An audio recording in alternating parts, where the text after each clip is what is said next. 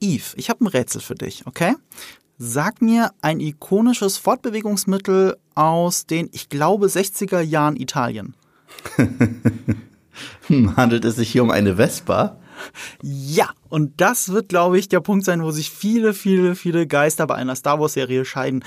Es passiert zwar sehr oft bei Star Wars-Content, ich hätte nur nicht gedacht, dass es ausgerechnet bei The Book of Boba Fett so passiert.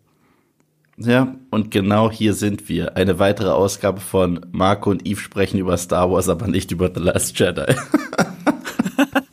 ne, äh, da bin ich mir gar nicht so sicher. Ich glaube, es gibt hier und da ein paar Punkte, ähm, wo wir über unsere unterschiedlichen Star Wars-Geschmäcker dann doch sprechen müssen. Und vielleicht fällt ja dann das böse The Last Jedi.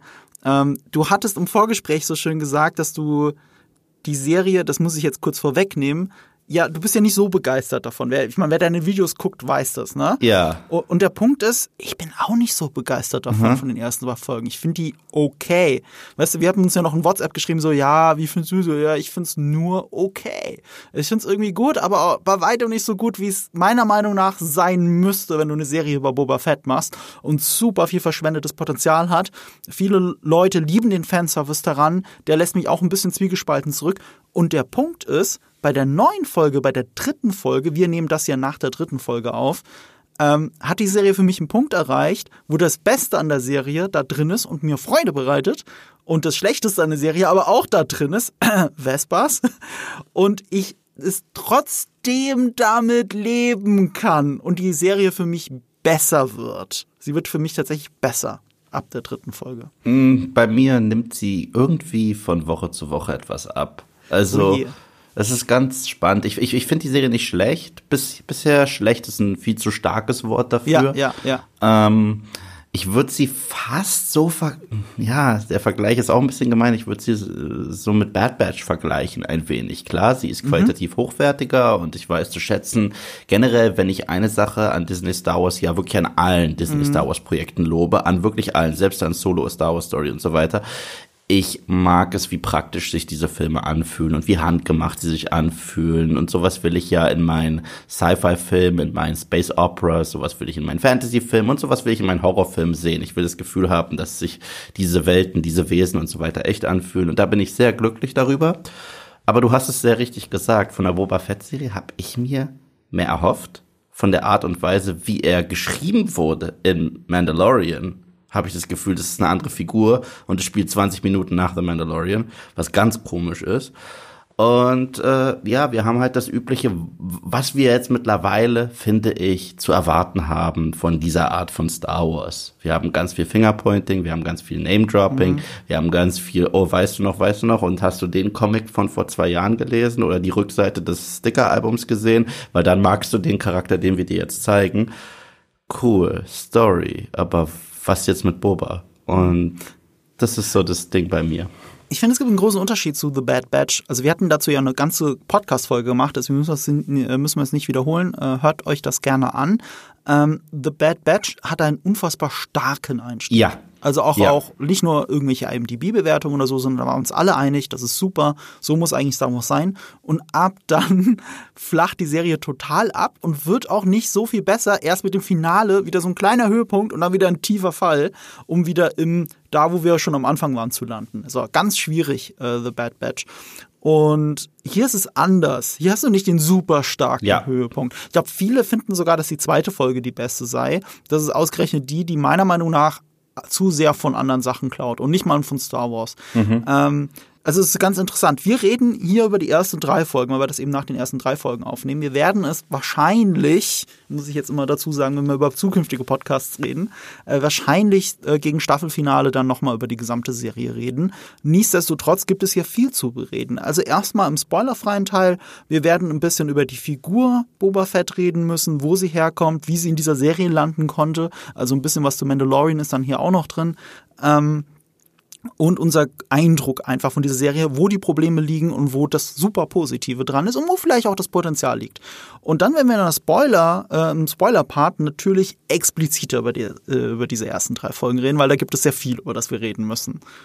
Ja, ja, und du hast es sehr richtig gesagt. Du hast, weißt du, äh, eine Hook fehlt dieser Show total. Das hast du gesagt. Und zwar Bad Batch Wirklich, wenn das so ein Kurzfilm gewesen wäre, die Eröffnungsfolge fand ich super, fandst du super. Mhm. Die erste Folge von The Mandalorian fand ich wirklich, wirklich sehr stark. Und die endete auch mit einer Hook, mit dieser Frage, was ist das für ein Wesen? Und so weiter. Und diese Show sagt, hm, machen wir nicht wirklich, wir machen nichts davon, womit ich kein Problem habe. Ich habe auch kein Problem mit langsamem Storytelling und so weiter und so fort. Und ich habe auch kein Problem damit, wenn wir eine ganze Episode haben, wo wir einfach nur Boba kennenlernen. Ich würde sogar behaupten, die Serie braucht dringend noch langsameres Storytelling. Ja, aber fokussierteres. Ja, Definitiv fokussierteres. Weil, mir wird häufig unterstellt, ähm, dass ich sehr inkonsistent in meiner Kritik bin. Zum Beispiel habe ich krass gelobt vor kurzem in der Hawkeye-Serie, gibt es eine Episode, die ich glaube zu 60 Prozent, Marco hat das Mikrofon geschlagen, weil äh, ich mein die, Handy wegtun wollte, muss ich dazu sagen. Die, die zu 60 Prozent daraus besteht, dass unsere zwei Hauptfiguren Kate und Clint sowas wie Weihnachten feiern und sich unterhalten. Mhm. Und das war für mich die beste Folge der Serie, weil ich die beiden Figuren dadurch besser kennengelernt habe, die eine schöne Dynamik hatten und so weiter und so fort. Es war langsames Storytelling, aber es war super für deren Charaktere einfach nur langsames Storytelling zu haben, damit man langsames Storytelling hat, ist für mich kein Character Building. Es ist für mich sorry und ich weiß, ich krieg dafür hart auf die Mütze. Das ist für mich der Inbegriff von langatmig und teilweise auch langweilig. Also, also, also verstehe ich dich richtig? Du hättest gern weniger langsames Storytelling. Nein, nein, nein, nein, nein, nein, nein. Ich sag, es kann langsam sein, aber dann muss es fokussiert sein ah. auf Boba, dann muss ich die Figur verstehen. Ich verstehe bis mhm. heute noch nicht, und darüber werden wir danach reden, mhm. wie aus der Figur, die so eingeführt wurde bei The Mandalorian Season 2, wie sie nun mal eingeführt wurde, mhm. sich so verhält, wie sie sich in dieser Show verhält. Das wird nicht gut erklärt, finde ich. Das ist mein Hauptkritikpunkt. Und, du hast absolut recht. Und, äh, und das ergibt überhaupt keinen Sinn, außer wenn man sich anschaut, was in letzter Zeit so bei Disney gemacht wird mit zwiespaltigen Figuren, mit Bösewichten. Irgendwie glaube ich, möchten die kein Projekt einem reinen Schurken mehr widmen und auch keinem brachialen Anti-Helden. Bestes Beispiel ist, dass Cruella jetzt eigentlich missverstanden ist, ist, dass Maleficent jetzt eigentlich missverstanden ist, äh, ist, dass Loki, der Bad Guy aus The Avengers, nach einer Folge eigentlich der Missverstandene ist, der äh, sehr lieb ist. Und das geht mir so ein bisschen auf den Keks, weil wir erinnern uns alle an die Art und Weise, die werde ich nie vergessen, wie Boba Fett eingeführt wurde in The Mandalorian Season 2. Wir erinnern uns an seine phänomenale Episode. Und ich sag, das ist nicht der gleiche, das ist nicht der gleiche Typ. Das kann mir keiner sagen. Und auf Charakterebene, uns wurde auch suggeriert, das ist so die Show Air und Fennec in der Unterwelt. Ich meine, die Tagline ist Welcome to the Underworld oder Every Galaxy has an Underworld. Und ich so, und bisher laufen wir von zwei Gebäuden hin und her die ganze Zeit und sagen, oh, oh ich glaube, wir sollten irgendwann mal reagieren. Ich so, oh, you think? So, das ist so, aber ja, das ist so mein Fazit bis dato. Aber ansonsten ist es nett, es ist netter, kurzlebiger Star Wars Content, den man am Mittwoch genießen kann aber wo ich nicht sagen würde, ey Marco, du magst Star Wars? Oh mein Gott, du musst Boba Fett gucken. Du, aber der Wandel von Loki passiert ja nicht nur in dieser einen Folge. Er passiert für diesen Loki in dieser einen da, Folge. Ja, aber das, äh, das meine ich ja, das meine ich ja. Ja, aber für uns Zuschauer und um den Charakter zu verstehen, ist der Wandel ja schon mit Tor 2, hat er ja schon begonnen. Selbst in Tor 1 könntest du sagen, da hat man Loki schon verstanden. Und für uns Zuschauer funktioniert das dann bei Loki besser, weil wir Loki, die Figur, ja schon viel besser kennen. Für mich funktioniert es absolut nicht, denn in Tor 2 Tor, äh, und Tor 3 und Infinity War sind Sachen passiert, die diesen Loki so geprägt haben, dass er eine Entwicklung gemacht hat. Dem Bad Guy aus The Avengers, der Natascha droht, sie von Clint intim umbringen zu lassen, was wirklich abgefuckt klingt und, äh, und, und Coulson abschlachtet und, äh, und so weiter und so fort. Dem zeigt man einfach die verpassten MCU-Filme, in denen er noch nicht mitgespielt hat. Und er sagt, oh, mhm. okay, ich werde eines Tages lieb, dann werde ich das doch jetzt direkt. Und wir sind von dem Loki gekommen, der wirklich vor zwei Sekunden gesagt hat, ich bring euch alle um und äh, Natascha, dir tue ich besonders ekelhaft weh, zu, oh Sylvie, willst du, ein, willst du eine Decke haben? Ich, du, du hast natürlich einen absoluten. Das ist, das ist eine andere Figur. Das ist eine andere. Figur. Das ist, das ist eine andere Figur. Das ist so, als wenn Vader. Also ich mache, ich mache mach einen Star Wars Vergleich. Das ist so, als wenn Vader nicht aus Return of the Jedi auf einmal das Richtige tut, sondern Vader in A New Hope, nachdem Leia ihm sagt, also eigentlich bist du auch anständig und warst doch mal ein Jedi, oder? Und er, du hast recht. Komm, lass Freunde sein. Eve, du hast da ja recht. Ja. Es ist nur so, für uns Zuschauer funktioniert es ja dann trotzdem, weil wir die anderen Filme gesehen haben. Deswegen können wir, die meisten können das ausblenden, wir können das ausblenden. Du, äh, natürlich, wenn du, wenn du beim MCU so einiges an die Charakterentwicklung hinterfragst, dürfte es auch nie zum Civil War kommen. Ja, ja. Also, also weil das ist Oh, einfach, oh, das bei- ist bei- bei- forciert. Beim, beim Civil War ergibt es voll Sinn und ich will gleich aufhören mit dem Marvel Talk. Bei Civil War ergibt es für mich vollkommen Sinn. Es macht Sinn, dass Tony Stark für die Regierung ist, weil er hat ein Wesen erschaffen, das alles kaputt gemacht hat. Ein Roboter, der sagt, ich kann mir selbst nicht trauen. Es macht Sinn, dass Cap gegen Regierung ist, weil er sagt, die Regierung wurde unterwandert in meinem Film und ich habe zu sehr darauf vertraut. Deswegen, das macht total Nee, Sinn. nee, nee, nee, das macht keinen Sinn, dass die sich dann bis aufs Blut bekämpfen. Ach so, ja, nee, aber das machen Sorry, die ja nicht. das macht keinen aber, aber, aber das die Leute machen, können nicht miteinander reden. Aber das machen die ja auch gar nicht. Das ist wie so eine nette Trainingssession am Flughafen mit Gags. Es wird ja nur ernst zum Schluss in diesem wirklichen T- Turn. Du weißt schon, das ist ein Spoiler für den Film, falls ihr nicht gesehen habt, aber am Ende gibt es ja einen echten Kampf zwischen. Ja, aber auch da geht's um Leben, um Tod zwischen Cap und Tony Stark. So, und, und das ist halt nicht in Ordnung. Die Leute könnten auch mal ein bisschen miteinander reden. Weißt du, wenn einer dieser Avengers Ted Lasso wäre, dann würde das Ganze, dann würde alles anders aussehen im MCU. Also, wenn die Leute nur mal ein bisschen miteinander reden würden. Und, und weißt du, wenn du das so ein betrachtest, das MCU, dann fällt ja alles ein auseinander, will ich damit sagen. Frieden in den Avengers-Filmen, die wir lieben. So. Und ähm, hier so, wie kriegen wir jetzt wieder zu, kommen zurück zu Boba Fett? Äh, ja, also vi- vieles davon passt nicht so richtig zu der Motivation, die wir unmittelbar vorher in Mandalorian gesehen haben. Ja. Unmittelbar vorher. Ja. Ich, ich, es war ja als äh, war das eine Post-Credit-Scene oder war das vor den Credits? Das war eine. Post-Credit-Scene, ne? Diese Post-Credit-Scene war ja noch interessant, weil die ja nicht viel aussagt. Sie sagt nur, er setzt sich jetzt auf den Thron und es kam für uns unerwartet und jetzt sind wir gespannt, warum das so ist. Und was dir die Serie auch in drei Folgen bisher nicht erzählt hat, ist seine echte Motivation. Na, die Motivation war, das Ding sah cool aus wie ein, für ein Poster. Diese Pose, wie er auf dem Thron saß und sie daneben. Das ist die einzige Motivation. Ja. Weil, und dazu kommen wir auch noch gleich, aber wenn dieser Typ mir sagen will, ich will der neue Gangsterboss sein, ich so, aber das willst du doch gar nicht. Also das ergibt, du ergibst keinen Sinn, diese Figur ergibt keinen Sinn und sie ist einer Boba Fett Serie nicht würdig. Was witzig ist, weil damals, als The Mandalorian gepitcht wurde und ich den Trailer gesehen habe, war ich wie du, ich war felsenfest davon überzeugt, dass Mando Boba ist. Erst recht, da gibt es im Trailer diese Szene mit mit äh, der Carbonit ähm, mit diesem Carbonit-Quadrat, wo jemand eingefroren ist. Das war für mich so, als würde ich äh, einen Trailer sehen zu einem neuen Horrorfilm und man zeigt mir nur kurz einen Handschuh mit Rasierklingen. Ich so, ja, das ist Freddy Krüger, natürlich ist er das. Und äh, so ähnlich habe ich die Assoziation gehabt mit Carbonit, ja, das ist Boba, natürlich ist er das. War er nicht. Und Boba hat man dann aber zurückgebracht. Und was sie jetzt mit ihm anstellen, bis dato, muss ich leider sagen, allein auf der äh, Figurenebene kein Fan. Ja, die Idee, dass ähm, The Mandalorian eigentlich eine Boba Fett-Serie hätte sein können, die kommt ja auch nicht ganz von ungefähr. Es gab schon lange Gerüchte dazu, dass es der die ursprüngliche Idee, der ganze Pitch eigentlich war, dass es eine Boba Fett-Serie ist.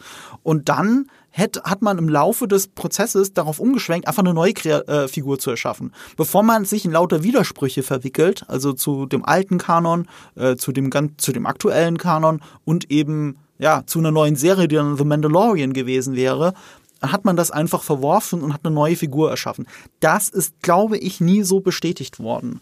Aber es ergibt natürlich auch irgendwo Sinn, wenn man sich das alles anschaut. Mandalor Mando hätte, wenn man seine Backstory natürlich dann wieder ändern würde, hätte genauso gut ein geläuterter Boba Fett sein können. Voll. Und das hätte auch funktioniert. Und das ist das Interessante bei The Mandalorian. Ich finde The Mandalorian, auch die erste Folge, finde ich nur okay. Finde ich gut. Ich finde die gar nicht so stark. Die wird in dem Moment stark, in dem äh, Mando Baby Yoda findet oder Grogu, wie wir dann später erfahren haben. In dem Moment kriegt diese Figur Motivation. Das haben sie nur mit einer kleinen Puppe erreicht. Und wir haben das alle sofort verstanden, als hätten sie einen Hundewelpen dahingesetzt. In dem Moment wurde die Serie, hatte sie einen emotionalen Anker. Und ohne diesen, ich bin auch gespannt, wie Mandalorian ab Staffel 3 ohne diesen emotionalen Anker überhaupt funktionieren kann. Keine Ahnung. Ich auch, Das ist das, auch. was die Serie so stark gemacht hat. Ich finde ja Mandalorian wirklich brillant und ich muss sagen, ich habe jetzt die zweite Season auch nochmal geguckt. Mhm. und so sehr ich damals eigentlich die zweite Season besser fand, finde ich ehrlich gesagt äh, auf Charakterebene die erste wesentlich stärker, weil die zweite existiert halt. So, so sehr so cool es ist, all diese anderen Figuren zu sehen und bla bla bla wenn man die zweite Season binscht, und das habe ich einen Kumpel, der Mando nicht gesehen hatte und der Star Wars-Fan mhm. ist, aber Star Wars-Fan der alten Liga und so weiter. Und der hat jetzt äh, sich mal bei mir zu Hause, als er zu Gast war, sich äh, Disney Plus äh, angeschaut und, und Mando gebinged. Er meinte, Season 2, jede Folge ist das gleiche. Das ist, ich gehe zu einem Planeten, ich brauche Hilfe mit, mit Baby Yoda, die sagen, ja, ich helfe dir, wenn du das für mich tust. Okay, ich kann dir nicht wirklich helfen, ich verweise dich an die nächste Figur und so geht das bis zum Schluss. Und äh, Season 1 ist da wesentlich persönlicher. Und das mag ich eigentlich ganz gerne an Season 1, weil es da einen richtigen Arc für diesen Revolverhelden gibt und auch wie viel Menschlichkeit durchdringt durch diesen Helm, den er immer aufhat, finde ich. Ich finde, da sind beide Seasons relativ konsistent. Ich, ich finde die zweite Season immer noch gut, aber, aber wenn man sie binscht, muss man schon ein bisschen schmunzeln, weil du hast das Gefühl, dass jede, jede Folge gleich, oh, geht's jetzt endlich weiter? Nein, nicht. Das hatte ich aber bei der ersten Season auch das Gefühl. Nee, bei der zweiten Season, bei der ersten Season hatte ich mehr dieses Firefly-Gefühl, dieses, ich, ich bin gejagt und mhm. ich, ich komme nicht zur Ruhe. Die zweite Season ist ein Fetch Quest wie Rise of Skywalker ein bisschen. Mhm. Wir müssen das Ding kriegen, um zum Ding zu kommen, um zu dem Ding zu kommen, damit wir das Ding machen können. Und irgendwann ist mir das Ding in der Mitte absolut egal. Also klar, es, die lenken einen halt damit ab, indem sie sagen, oh, kennt ihr noch die Figur aus Clone Wars? Wir bringen sie zurück. Oder oh, kennt ihr noch die Figur? Die liebt ihr doch sicherlich alle. Und die sind auch alle cool, auch alle cool gecastet. Und, und die Serie ist wundervoll inszeniert. Es gibt eine Episode, die ein Mix aus Western und Samurai-Story ist. Du weißt ganz mhm. genau, welche ich meine. Sie ist klasse. Das ist die äh, Ahsoka-Folge. Ja. Die ist super. Ja, die ist auch von Dave Filoni. Genau, aber es ist nicht... Ähm, vom, vom Plot her ist es so redundant, dass es mich äh, beim Bingen wesentlich mehr gestört hat als Woche für Woche überraschen. Und ähm, das ist das Gegenteil für mich von The Walking Dead. Walking Dead geht mir manchmal auf den Keks, es Woche zu Woche zu sehen. Und wenn ich es dann binge, sage ich ja, okay, das war nur eine doofe Filler-Folge, aber jetzt habe ich so das Gesamtbild, jetzt ergibt es mehr Sinn und fertig. So. Und ähm, Season 1 war für mich auch äh, eine bessere Charakterzeichnung. Nach drei Episoden hatte Mando eine bessere Charakterzeichnung als Boba. Eben ja. weil es auch diese Grautöne gab. Manchmal hat er auch erst geschossen und dann Fragen gestellt aber auch, weil es gibt auch diesen schönen Character Arc einfach schon ja. ab der ersten Folge. Du hast einfach, du hast eigentlich Boba Fett in der ersten Folge. Ja. Mandalorian ist Boba Fett, der äh, moralisch ambivalente Kopfgeldjäger, der kaltblütig handelt. Der Clint Eastwood Charakter. Wir wollten ja auch über die Herkunft von Boba Fett ein bisschen sprechen. Ja, der Poncho. Und, ja, der Poncho, der Look, also deswegen hat ja Mando den Mantel die ganze Zeit, den, den es macht ja gar keinen Sinn, dass er einen Mantel hat. Genauso wenig wie es Sinn macht, dass Boba einen Poncho hat. Aber es, es, es zahlt auf diese Ikonografie ein, die eben von Clint Eastwood geprägt wurde in den 60er Jahren mit äh, für eine Handvoll Dollar, für ein paar Dollar mehr und The Good, The Bad and The Ugly, dem vielleicht besten Western und Lieblingsfilm von Tarantino aller Zeiten. So, und ähm, darauf basiert Boba Fett. Das ist dieses, dieses wortkarge, berechnende, kluge, erst handeln, wenn es wirklich sein muss, ne? Aber auch für andere. Ja, so, und, auch, und auch anstatt Man with No Name ist das halt Man with No Face, weil er einen Helm trägt. Ja, er, richtig. Er, er, ist ein Enigma und jedes Mal, wenn er ran, reingeht, haben wir halt nicht das Western Pfeifen, sondern dieses Darauf das achten klingt sie. Klingt wie eine Western-Melodie. Ja, dar darauf achten sie jedes einzelne Mal und es funktioniert. Ja. Und das ist das Komische an The Book of Boba Fett. Die haben es ja geschafft, dass Boba Fett in The Mandalorian Staffel 2 auch noch relativ mysteriös ist. Und jetzt hast du seine eigene Serie und er ist von Anfang an nicht wirklich mysteriös, sondern wir wissen nur nicht, was er wirklich will. Er sagt, also was heißt nicht, was er wirklich will, ist jetzt komisch, weil er sagt ja eigentlich, was er will. Er will jetzt der Crime Lord sein und er will mit Respekt herrschen und so. Ne? Das sind die Sachen, die spricht er halt einfach aus und es ist halt so. Es ist einfach so und wir verstehen nicht warum. Ich glaube, der große Plan der Serie ist durch das man muss dazu sagen, die Serie wird in zwei Timelines erzählt. Du hast die Gegenwart und mhm. du hast die Vergangenheit. Die Vergangenheit mhm. erzählt, was alles nach Return of the Jedi passiert ist. Alles ab dem Moment, wo er den Salak-Pit gefallen ist. Ähm, und das wird wohl über diese Parallelhandlung, über diese acht Episoden sind es, glaube ich, ähm, seine Motivation wahrscheinlich erzählen. Aber das Problem ist, so funktioniert gutes Storytelling nicht. Na, und ich so funktioniert es erst recht nicht. Und so funktioniert es ja. erst recht nicht, wenn wir nicht die Mandalorian-Episoden gehabt hätten. Weißt du, wenn wir ihn jetzt einfach wieder kennen und er ist eine neue Figur und in Flashbacks wird uns erklärt, okay, deswegen verhält er sich jetzt so. Nee, nee, nee, nee, das, das hat keinen, und das macht keinen Unterschied dazu. Egal, ob du die Figur kennst oder nicht. Für eine Story, auch für eine Fortsetzungsstory, du musst die Charaktermotivation in einer guten Geschichte von Anfang an mit rüberbringen und äh, ab der, ab diesem, ab diesem ersten Plotpoint nach dem ersten Akt, dann ändert sich nochmal diese Ausgangssituation. Das haben wir hier aber nicht. Ja, aber es macht es halt noch schlimmer. Es macht es halt noch schlimmer, weil wir die Figur hatten bereits chronologisch gesehen nach der Flashback-Story in Mando. Und das war eine andere Figur. Das ist das größte Problem für mich. Das ist das allergrößte mhm. Problem für mich. Es gibt ja diese, die Geschichte, die sie mit ihm erzählen, ist ein bisschen Moses. Also, äh, äh was sie jetzt so erzählt haben, es ist ein bisschen Moose, es ist ein bisschen Dune, es ist ein bisschen ganz viel zusammengemixt. Äh, Spartacus, Gladiator, haben sie halt mhm. alles in, eins, in einen Topf geworfen, so ein Monumentalfilm schon in der ersten Folge und in der zweiten halt noch mehr. Auch noch ein bisschen Fern Gully und Pocahontas und Avatar reinge, äh, mhm. äh, reingekippt. Und das, funkt, das würde funktionieren, hätten wir ihn nicht so kennengelernt in Mando Season 2, wie wir ihn kennengelernt haben. Aber darauf kommen wir noch. Aber ja, wir haben uns alle gefragt, wie ist er überhaupt aus dieser Sada-Grube rausgekommen? Und ich sag dir, wie man da rauskommen kann, auf jeden Fall mit einer Unfallversicherung, richtig? Achtung, Werbung. Ich weiß nicht, ob wir das hätten vor die Überleitung setzen müssen, aber jetzt wisst ihr, jetzt wird hier, jetzt, jetzt ist hier Werbung, weil wer hätte wohl eine gute Unfallversicherung gebraucht? Boba Fett. Und was wir ziemlich sicher wissen ist, dadurch, dass er keine Unfallversicherung kassiert hat, er war auf jeden Fall eher unterversichert und nicht überversichert. Wie ihr rausfinden könnt, ob ihr unter- oder überversichert seid, da können wir euch empfehlen, die kostenlose App Clark, die Versicherungs-App. Ähm, ihr findet dazu auch einen Link in den Show Notes. Mit Clark äh, könnt ihr eure vorhandenen Versicherungen, die könnt ihr da hochladen. Das, ihr müsst euch das vorstellen wie ein ähm, Versicherungsmakler für euch, der eben auf eurem Handy ist. Habt da dann immer äh, die Übersicht zu allen euren Versicherungen, auch wann sie ablaufen und so weiter. Könnt es aber auch mit Konkurrenzversicherungen abgleichen, ob ihr nicht wo, euch woanders versichern könntet. Und Clark sagt euch, welche Versicherungslücken ihr denn habt. So wie Boba Fett eben keine Unfallversicherung. Und dadurch, dass er so auf diesen leerstehenden Palast angewiesen ist, glaube ich, ihm fehlt auch eine Lebensversicherung und eine Ja, erst recht, wie häufig geht der in diesen Bagdad-Tank? Wie viel kostet das und so weiter und so fort? Wer deckt all ja. diese Kosten und so weiter? Der ist offensichtlich nicht krankenversichert. Er bräuch, und seine Leute auch nicht. Deswegen muss er sie in den Bagdad-Tank stecken, wenn ihm was passiert. Und wenn das jetzt sein Business ist, muss er eventuell noch für deren Versicherung aufkommen. Das darf man auch nicht vergessen. Also äh, ihm würde Clark definitiv helfen. Mir hilft es auch in erster Linie, um diesen Papierkram endlich auf meinem Schreibtisch loszuwerden.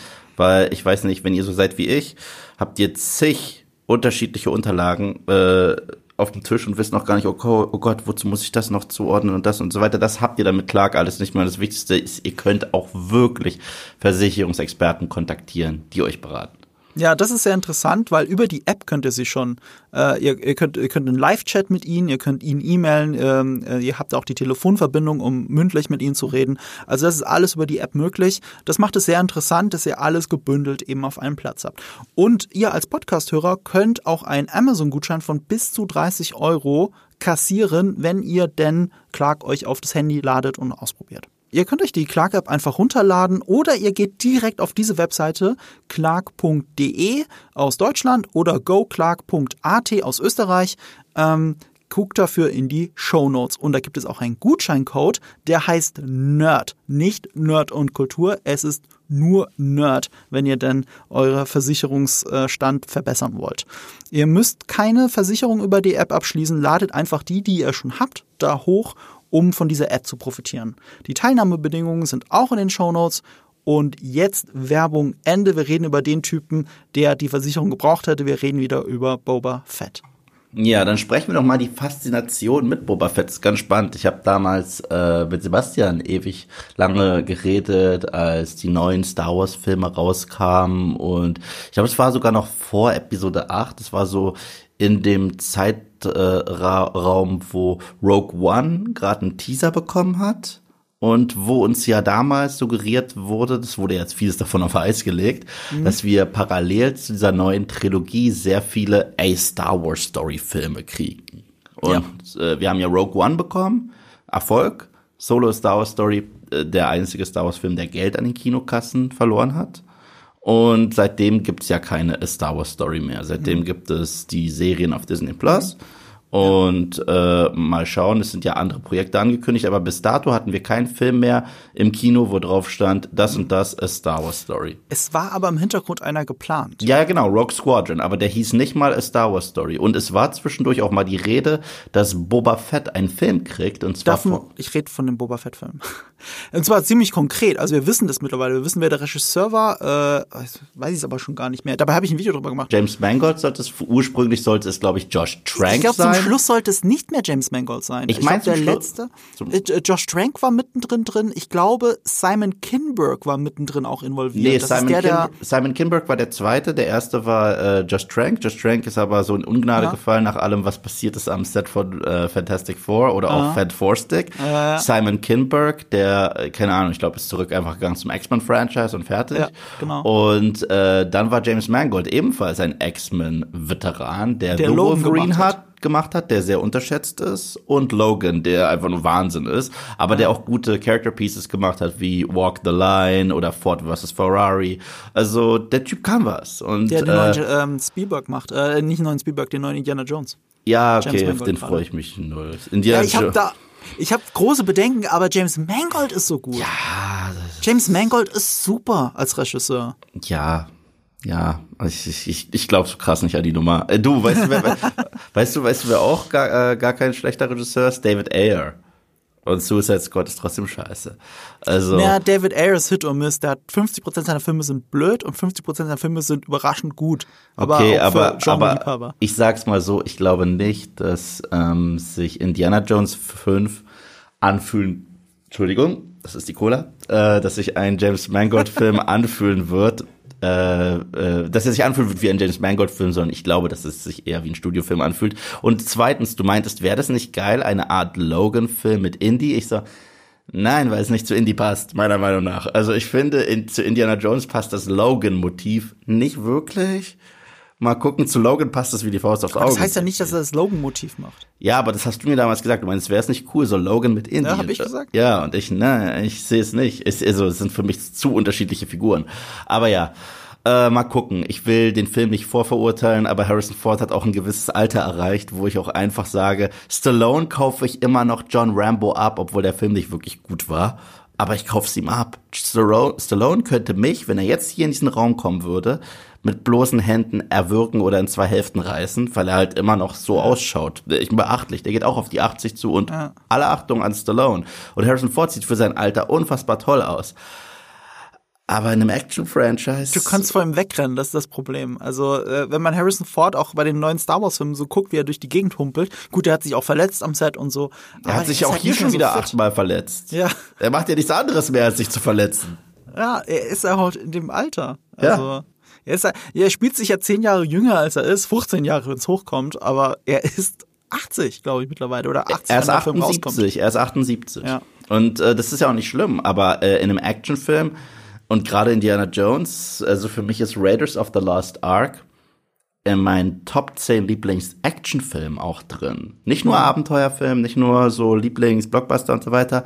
In meinen Top 10 Actionfilmen ist der drin, gerade die Verfolgungsjagd so zum Schluss. Meine Güte, das Stuntwork, wow.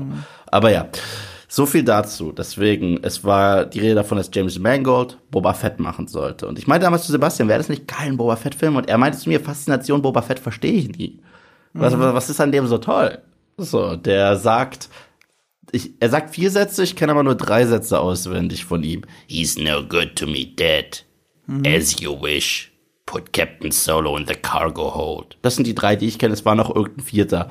Aber das ist alles, was er in der ganzen Trilogie sagt. Ich fand den immer cool, weil das war mein erster Kontakt mit einem äh, ähm, Space Bounty Hunter überhaupt. Und Vader kannte ihn und hat mit dem Finger auf ihm gezeigt, no disintegration. Ich so, krass, also Vader hat von ihm gehört, also muss er Badass sein. Er ist auch einer, der Vader Widerworte gibt und sagt, nee, der, äh, ich sehe, was passiert, wenn andere Vader Widerworte geben, die er wirkte. Und Vader sagt, hm, Respekt. Und das, das fand ich immer alles sehr spannend. Und er war natürlich eine starke Actionfigur. Ich habe noch meine originale Actionfigur von damals, von Rückkehr der Jedi-Ritter. Die steht bei mir auf dem Schreibtisch. Die ist doch bestimmt wertvoll. Wahrscheinlich. also, also das ganze alte Boba Fett-Zeug äh, aus den 80ern. Also ich, eins der wertvollsten Star Wars-Figuren, die man überhaupt haben kann, ist so eine uralte weiße Ja, Boba ne? Fett-Figur Ja. mit so einer abschießbaren roten Rakete. Weil das ist noch so, so aus dem Prototypstadium oder sowas. Da gibt es so ein YouTube-Video dazu, das ich mal gesehen habe, wo, wo einer damit zu äh, quasi Bares für Rares in den USA gelaufen ist und dann auf einmal, oh oh, dieses Ding ist richtig wertvoll. Ähm, ja, Boba Fett, diese Ikonografie, wir haben es ja schon gesagt, es kommt eben von Clint Eastwood und so und dafür muss man nicht viel sagen. Das ist das, also ich habe ihn schon als Kind, ja, genauso geliebt wie du. Er steht, er muss ja nur rumstehen. Dieser Moment, wenn er an Jabba's Palace steht und nur nickt, nur so zustimmt, zunickt, das ist alles, was ich gebraucht habe, um diese Figur zu lieben. In dem Augenblick hat Lea den Respekt bekommen von Boba Ja, als Kopfgeldjägerin, ohne dass er weiß, dass es Lea ist. ja. Das ist ziemlich stark. Ja. Ja, ja, das, das, sind, das sind super starke kleine Momente. Und dann kamen natürlich dann noch die Western von Sergio Leone drauf, die auf diese Ikonografie einzahlen. So, und jetzt kommen wir zu dem Punkt, der es schon ein bisschen kaputt macht eigentlich. Das war George Lucas mit, äh, mit, mit, den, mit Angriff der Klonkriegern und so weiter. Also in dem Moment, wo er anfängt, Boba zu entmystifizieren. Ähm, er gibt ihm dann eine andere Richtung. Das spiegelt sich ja auch im Namen wieder. Django Fett. Django ist nicht ähm, Blondie oder wie hieß der noch in ähm, Blondie hieß er in The Good, The Bad and The Ugly. Äh, Manco, so ähnlich klingt wie Mando, heißt er in äh, für ein paar Dollar mehr. Ähm, also Clint Eastwood. Und äh, Django ist ein anderer Italo-Western, der Ja. dann hundertmal kopiert wurde und so weiter, aber sehr ähnlich und auch sehr inspiriert von Sergio Leone. Und äh, Django mit dem Si- The D is Silent ist das Vorbild für George Lucas gewesen, dann um Django Fett zu kreieren und als Hommage an äh, Django hat er ihn dann auch so genannt, nur hat er das D dann wirklich gestrichen und dann heißt er wirklich Django Fett. So. Und da beginnt so ein bisschen die Entmysti Entmystifizierung, weil er nimmt natürlich den Helm ab und darunter hast du Timur Morrison. Und Timur Morrison, äh, neuseeländische Abstammung, indigener Abstammung, also gibt dem Ganzen auch was Exotisches, eben nicht der klassische weiße Dude, wie man sonst überall in Star Wars sieht, sondern es ist, es ist, es ist mal was anderes. Eine andere Art, auch wie er sich bewegt und wie er redet. Er hat ja dann auch in den, ähm, nicht in den Special Editions, aber danach hat er dann die Synchronstimme. Also hat er das, was, alles, was du gesagt hast, was in den, ähm, Hat er noch mal was in- neu gesprochen, Hat er nochmal ja. neu eingesprochen.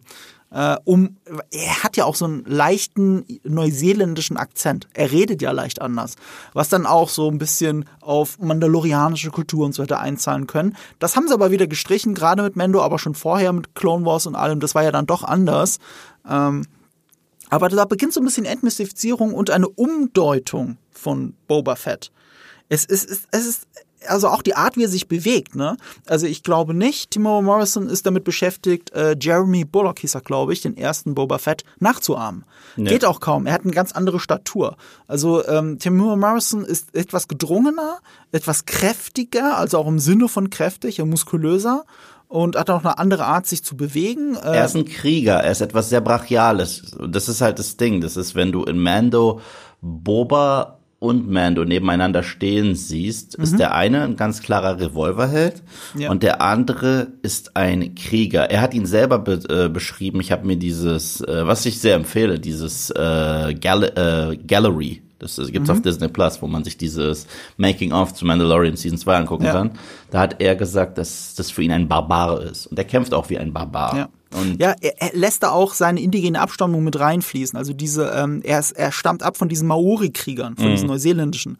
Und äh, daher auch diese Art, wie er tanzt, was man auch sieht in, ähm, äh, The Book of Boba Fett. Ich glaube, das ist sehr inspiriert davon. Es gibt so eine Art Kriegsgeschrei, den man anstimmt. Da gibt es auch viele Videos davon, wie er das macht. Und du merkst schon, also die Art, die er sich bewegt und die Art, wie er sich benimmt, dass Boba Fett auf einmal ein Stammeskrieger ist. Also wie du sagst, ein Warrior und nicht mehr dieser Kopfgeldjäger von ähm, äh, Clint Eastwood. Und das, das, finde ich okay. Ich, ich fände es cooler, wenn die Figur von Anfang an so gedacht gewesen wäre. Ist sie halt eigentlich nicht, aber das ist etwas, was man akzeptieren kann, was wächst, it grows on you, ne? Man kann ja nicht Clone Wars gucken, ohne die ganze Zeit das Gesicht von Timur Morrison zu sehen, auch wenn er die Figur nicht synchronisiert in Clone Wars. Na, für mich äh, hat er schon was, ähm, sag ich mal, kriegerisch äh, von einem Kriegervolk hat er etwas äh, dank des, seines ersten Auftritts des Star Wars Holiday Specials, weil da auf mhm. diesem komischen Wesen angeritten kam. Er kam das ja nicht zehnmal so groß ist wie ein Rancor. Ja, es kam ja nicht, äh, er kam ja nicht auf irgend, in irgendeinem Schiff an, sondern auf diesem komischen Wesen und das ja. ist, halt, ist halt was anderes. Äh, das, das gibt ihm dieses Kriegervolk ähnliche, dass er eine Bestie bezwungen hat, die er reiten kann. Mhm. Ähm, er trägt dann auch das Gewehr, das komischerweise Mando dann die ganze Zeit ja. trägt an der. Für mich wurde er ein bisschen kaputt gemacht damals in Return of the Jedi tatsächlich, weil ich finde, er hatte damals den dümmsten, in Anführungsstrichen, Tod der Welt. Ja, der Slapstick-Tod also, ist natürlich blöd. Also Han Solo dreht sich um, haut ihm versehentlich das Jetpack an, er knallt in die Salakgrube vorbei. Und das fanden ja Fans immer doof und haben ihn halt nie sterben lassen. Fans haben ihn nie sterben lassen. Und das hat, glaube ich, auch dazu geführt, diese Popularität. Dann gab es Comics, gab es Videospiele, gab es alles Mögliche. Und Tamara Morrison spielt ja nicht nur jetzt äh, Django Fett, sondern Boba Fett, du hast richtig gesagt, wurde nicht nur verändert. Boba wurde, also Django wurde nicht nur verändert, Boba noch viel mehr, weil Boba ist ein Klon. Und Boba ist quasi auch ausschlaggebend für diese Klonkriege. Und alle Klone werden auch von Tamara Morrison gespielt mhm. und vertont in den Filmen, während sie in den Serien von einem britischen Schauspieler gesprochen werden und einen ganz anderen Akzent haben, was sehr witzig ist. Ja, äh, total merkwürdig. Ja, voll, voll merkwürdig. Dann lasst doch den das alles sprechen, wenn ihr so überzeugt seid von Timur Morrison. Ich verstehe es nicht. Äh, es, es ist halt deswegen, wenn zum Beispiel Viele sagen, Rex wird doch sicherlich auch irgendwann auftreten in der Ahsoka-Serie. Ja, aber dann muss er ja gespielt werden von Tamara Morrison. Aber hört sich dann nicht so an wie der Rex, den ihr liebt. Es sei denn auf Deutsch, glaube ich, hat das äh, alles die, die gleiche Synchronstimme, die auch Vin Diesel und Nicolas Cage hat. Oh, ja, ich bin ja. ein Bounty Hunter. Ja, das ist der Vorteil von der deutschen Synchro bei Clone, bei den Animationsserien. Das sind die gleichen Stimmen wie in den Prequels. Ähm, aber Timur Morrison, was ich sehr mag an seiner Interpretation, sie hat ja dann auch die alte Trilogie nochmal neu vertont. Und, ja. und ich finde, seine, seine Stimme ist echt cool. Ja, der also hat eine immer, Stimme. Immer, also gerade wenn er den Helm aufhat. Ich glaube, das, das muss so das, das Ding gewesen sein, warum sie ihn gecastet haben. Immer wenn er den Helm aufhat und sagt, as you wish. Und, und äh, alles, was er da sagt, auch in der The Book of Boba Fett Serie, das sind seine stärksten Momente. Und das klingt so fies Timur Morrison gegenüber, aber immer wenn du sein Gesicht nicht siehst und nur seine Stimme und er viel weniger durch äh, mit seinem Gesicht acten muss, sondern nur wie er da steht, diese Ikonografie wieder einnimmt. Aber hier in Verbindung mit einem Outfit, das die Tasten, das er von den Tastenräubern hat, diese schwarze Gewand das sind die starken Momente in The Book of Boba Fett, in denen er wenig sagt, in denen er mit anderen Leuten redet, in dem es meistens um Crime Lord Geschichten geht. Da hat er so leichte Sopranos Vibes. Weißt du, dann ist das mal was anderes, was ich in Star Wars noch nicht gesehen habe. So, selbst die Tastenräuber, wie sie da interpretiert werden, habe ich ja schon in Star Wars gesehen. Unabhängig davon, dass sich die Darstellung und dieses Anfreund mit dem Stamm wirklich durch die Filmgeschichte zieht. Das ist eine Story, die haben wir 100 Millionen Mal gesehen. Und das Problem ist, wir haben sie meistens besser gesehen. Ob es der mit dem Wolftanz ist, ob es Last Samurai ist, ob es von mir aus sogar Avatar von James Cameron ist. Wir haben diese Geschichte schon zu oft gesehen. Und das ist so ein bisschen das Problem, wenn sie wenn, wenn selbst Star Wars noch retardierender ist, als es sowieso schon ist. Ja, ich war hier auch schwer überrascht, wie viele sagen, oh, das ist ja sowas, sowas Neues, sowas habe ich noch nie gesehen und bla. Ich so, wirklich nicht? No, noch nie? Und, ja. Und, hinzu kommt, aber die Tasken sind endlich nicht mehr nur die Barbaren. Ich so, ja, das hat doch Mandalorian schon in einer Episode ja. gemacht. Abgesehen davon, erneut reines äh, revisionistisches Disney-mäßige, muss ich einfach sagen. Alle Bad Guys werden ein bisschen lieb. In der neuen Folge, ja, müssen wir noch darüber reden, wie jetzt uns der Rancor präsentiert wird. Aber ja, äh, ich, ich, ich, ich finde es sehr witzig, dass sie sowas einfach nicht machen. Wir haben gesehen, was die Tasken für grausame Sachen mit Anakins Mama gemacht haben. Okay, und die kann man auch nicht in irgendeiner Form weg erklären, die sie mit Anakins Mama gemacht sie, haben. Sie erklären es ein bisschen weg, indem sie sagen, es gibt ja verschiedene Tribes. Ja, okay. Und das okay. ist nicht dieser Tribe, weil dieser yeah, yeah. Tribe wurde ja ausgelöscht von Anakin. Ja, ja, ja. Das, aber, aber, aber wie, wie gesagt, das, das ist einfach nur, sie, äh, ich finde generell, diese Show wurde sehr gepitcht als die Unterwelt und das sind die abgefucktesten Charaktere mhm. im Star Wars Universum. Da ist es eigentlich Böse gegen Böser. Das müsste eigentlich die Show sein. Weil es müsste auch das sein, wie David Ayers Suicide Squad damals gepitcht hat. Wenn du diese Welt nicht zeigen willst und dich nicht traust, solche Figuren als deine Hauptcharaktere zu haben, fass es nicht an, mach es einfach nicht. Ich fand damals die Idee ziemlich geil, als Luke und Co. in diese Cantina-Bar gegangen sind im ersten mhm. Film. Diese Welt fand ich faszinierend, wo Obi-Wan noch da, äh, davor warnt. Du wirst hier nur die schlimmsten Halunken aller Zeiten sehen und pass auf, guck über deine Schulter mhm. und so weiter. Und einer dieser Halunken, hey, ist Han. Das ist cool. Äh, und äh, Han Solo ist ja so ein Anti-Held im ersten Film. Weißt du, ich bin ja ein großer Fan davon, dass es nicht das absolut Böse gibt. Sein, es ist, du bist verrückt, dann ist es was anderes. Ein bisschen empathieloser Serienkiller, das ist was anderes. Aber es gibt nicht das absolut Böse. Sondern Menschen haben ihre Gründe und ähm, wenn du eine böse Seite zeigst, und das in Anführungsstrichen, die andere Seite, dann musst du sie, ist die große Herausforderung, sie sympathisch darzustellen. Gleichzeitig, also so, dass du sie verstehst, warum sie handelt, wie sie handelt. Und gleichzeitig muss sie aber auch böse Dinge tun, sonst macht es gar keinen Sinn. Ja, das und ich habe ja den Sopranos-Vergleich schon gebracht. Und bei Sopranos machen sie das natürlich die ganze Zeit, weil es sind ja nur böse Menschen, die mit, in, miteinander interagieren. Selbst die Familie hat böse Anleihen. Und, und das ist so eine schwierige Gratwanderung, die Super-Serien von okayen Serien unterscheidet. Ja, deswegen ist Boba Fett in diesem okayen Feld gefangen, während ein Breaking Bad oder ein Sopranos natürlich auf der anderen Seite ist. Und das ist so ein bisschen schade ich bin auch generell dafür, dass es, äh, es einfach mehr dreidimensionale Figuren gibt. Aber ich bin kein Fan von diesem sehr revisionistischen, so zurückzugehen. Ähm, all die Jahre haben wir euch das erzählt. Wie zum besten Beispiel ist Cruella. Okay, ihre Motivation war einfach, Hundewelpen umzubringen und sie hat es genossen, auch die zu foltern und dann eine Jacke draus zu machen.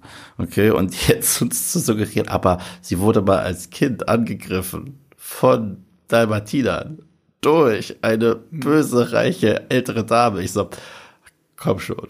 Nee, du, das kannst du ja so erklären. Das Problem ist, wenn der Film aber trotzdem nicht die Schlussfolgerungen ziehen kann, das rechtfertigt doch nicht, was sie tun will. Absolut nicht, absolut ja? nicht. Deswegen ein besseres Beispiel, ein wirklich faszinierendes Beispiel. Und das Witzige ist, wir können, würden immer noch nie das Gleiche tun wie, wie, wie diese Figur, aber wir finden sie um sie umso faszinierender, äh, das ist äh, der Hannibal-Serie gelungen. Mhm. In der Hannibal-Serie mit Mans Mikkelsen weiß ich, warum er tut, was er tut. Es ist, es ist ehrlich gesagt noch abgefuckter, es zu wissen. So und äh, er ist immer noch eine Horror-Ikone. Er ist ja. eine fast. Ich finde, äh, ich bin ja einer der wenigen. Ich finde äh, John Kramer aus der Jigsaw-Reihe eine faszinierende Horrorfigur faszinierend. Und in Saw 4 sehen wir seine Backstory, die, wo ich dachte, muss ich sie sehen? Ich habe sie gesehen, ich fand sie phänomenal. Und äh, ich, also gerade für so für den vierten Teil einer äh, in Anführungsstrichen Torture-Porn-Reihe, ich so, wow, mhm. das war sehr geil. Und ich war, äh, ich habe ihn in dieser Szene, wo er sich sein allererstes Opfer raussucht, ich habe ihn dort verstanden. Natürlich war ich nicht auf seiner Seite. Und das ist cool. Und, und so macht man das. Nichtsdestotrotz wissen wir, okay, aber die Polizei muss die schnappen und so weiter. Und ist ja bei Goodfellas ähnlich. Lass uns kurz bei dem Hannibal-Beispiel bleiben. Das Beispiel finde ich ganz passend, weil das Coole ist, also die Hannibal-Serie ist halt fantastisch. Ja, ähm, Meisterwerk. Schweigen der Lämmer ist einer der besten Psychothriller aller Zeiten. Ja. Aller, aller Zeiten. Ja. Äh, und Anthony Hopkins unerreichbar da drin. Und das Geile daran ist, Mats Mikkelsen ist nicht nur auf dem Papier, sondern in allem die Antithese zu Anthony Hopkins. Er hat eine andere Art zu spielen, eine andere Art zu sprechen. Er sieht komplett anders aus. Er ist ein großer Typ. Anthony Hopkins, ein gro äh, großer, schlanker Typ. Anthony Hopkins ist ein kleiner, gedrungener Typ. Sie interpretieren die Rolle auch anders und trotzdem funktioniert's. Aber sie Wahnsinnig gut. Sie funktioniert auch so gut erstens, weil in Red Dragon haben sie, obwohl sie einen tollen Schauspieler hatten, mit Edward Norton aus Will Graham nichts mhm. gemacht. Er war halt ein guter Ermittler und Edward Norton hat ihn gespielt. Ja. Aber die Connection äh, Will Graham und äh, Hannibal ist das, was es so besonders macht. Und was mhm. es noch, noch mehr besonders macht, ist, wenn wir Hannibal kennenlernen in Das Schweigen der Lämmer, ist er hinter Gittern und wir wissen, wir haben seine Akte gelesen, wir wissen, wer das ist und was er macht. Mhm. Wenn wir Hannibal kennenlernen in seiner Serie, ist die Maske noch auf. Er ist in der Gesellschaft mhm. äh, beliebt die Polizei weiß ihn zu schätzen und fragt ihn äh, immer nach Einschätzungen und er ist so, sogar Psychologe. Das macht's gruseliger. Es macht es gruseliger, ein Monster zu haben mit einer Menschenmaske, mhm. als ein Mensch mit einer Monstermaske.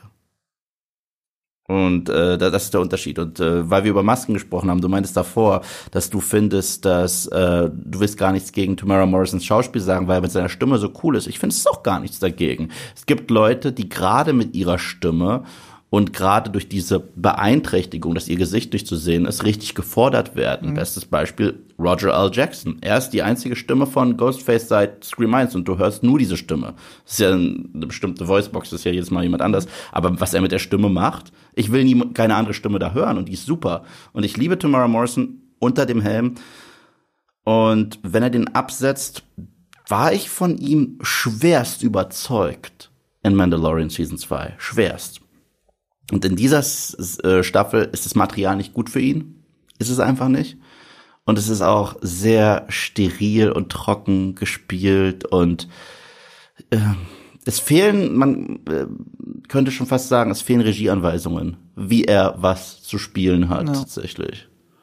Da, da, das war tatsächlich, ähm, das zieht sich bei mir durch diese drei Folgen auch durch. Ich finde, schauspielerisch ist er stärker in der zweiten Folge. Mhm. Und die ist von ah, Steven irgendwas, ich weiß, komme gerade den Namen gerade nicht, ähm, aber ein anderer Regisseur. Und die erste und die dritte Folge, die sind halt von Robert Rodriguez. Und Robert Rodriguez hat viele Stärken, aber es ist nicht das subtile Schauspiel.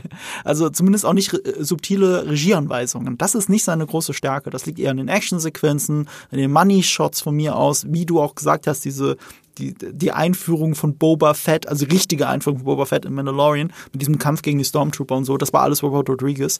Das ist, das ist, das ist seine große Stärke.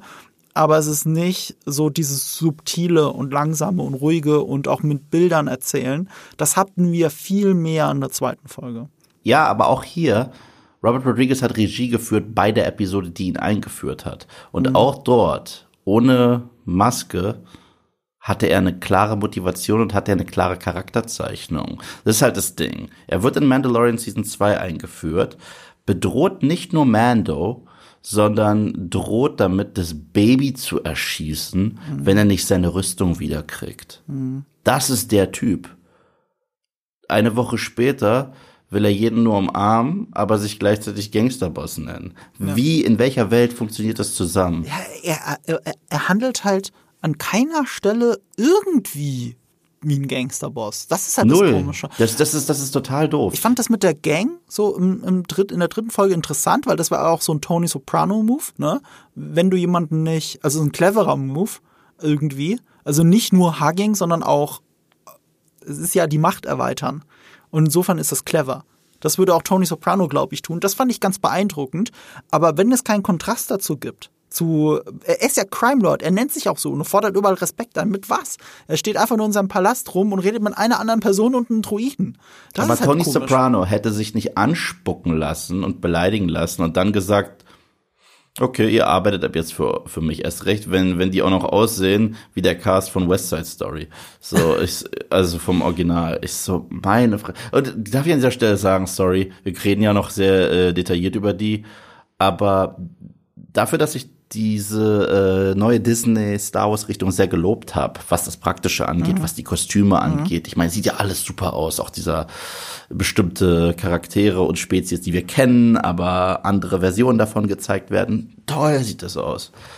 Scheiße sehen die lahm aus. Also das sieht ja wirklich aus, als wenn jemand bei mir oben irgendwo in der Grabbelkiste im Dachboden sich mal eine Weste gesucht hätte oder irgendwie ein bisschen. Du redest jetzt von der Gang. Von der Gang. Also die sehen ja richtig kacke aus. Ich kann es nicht anders sagen. Ich so, das ist, das ist nicht Star Wars. Das sieht komplett out of place aus. Das passt nicht zu Star Wars. Das ist sehr merkwürdig. Also ich habe es ja am Anfang angeteasert. Das ist alles noch eine spoilerfreie Zone. Wir erzählen jetzt nichts zur Handlung, aber es wird halt eine Gang in der dritten Folge eingeführt und die sieht man und äh, ich habe es untertitelt. Ich glaube auch ganz passend.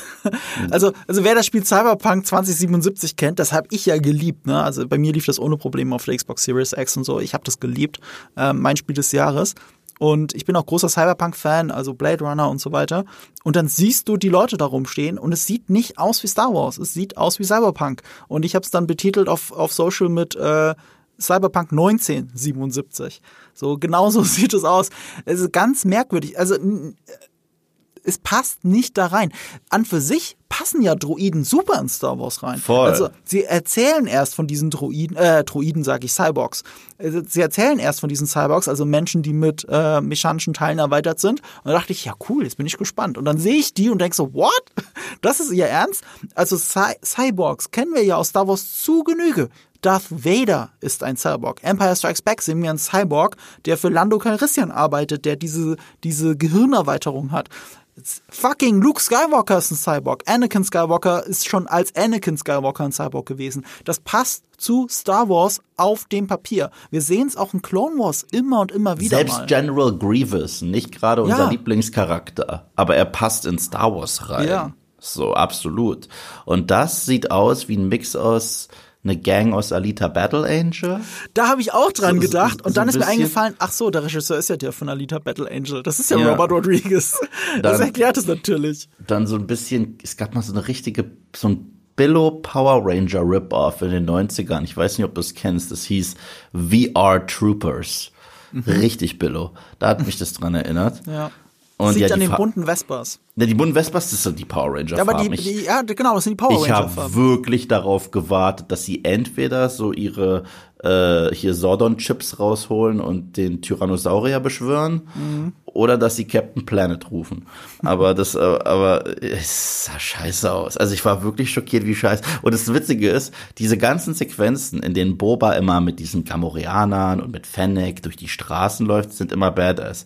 Wenn die damit begleitet werden von diesen Vespas, sieht es so so verkackt albern aus, dass ich mich totgelacht habe gestern. Sebastian und ich, wir konnten keine ernste Miene bewahren. Jedes Mal, wenn diese langen Sequenzen, die laufen rum und dazu diese Baby Vespas.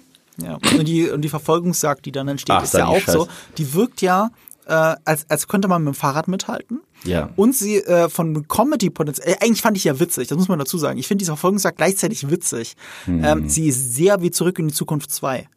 Die Hoverboard-Verfolgungsjagd. Ja, und, und es gibt auch das Klischee mit dem Bild, wo durchgefahren wird. Ich so, Was für ein, aber da habe ich wirklich sehr gelacht. Aber es war albern, es war so albern, es war auch Du- out of place. Du, nein, das, das war halt etwas, was ich kenne von Goofy. Also wirklich von Goofy. Das ist eine Verfolgungsjagd aus Disney-Klassikern, wo dann, wo dann auch noch zwei Leute immer mit einem Glas über die Straße laufen. Das, das kenne ich aus den Klassiker Disney-Zeichentrickserien, aber nicht aus Star Wars. Das passt da einfach mal null rein. Aber langsame Verfolgungsjagden, ja, das, das haben sie irgendwie. Das interessiert sie seit Episode 8. Einen Punkt muss ich Ihnen aber geben.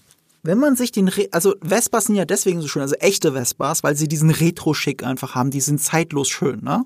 Also wenn, wenn ich, wenn ich äh, äh, ähm, Rollerfahrer wäre, ich hätte auch lieber eine Vespa als was anderes, also nur vom Design her. Und ähm, dieser Retro-Schick passt eigentlich ganz gut zu Angriff der Klonkrieger auf Coruscant.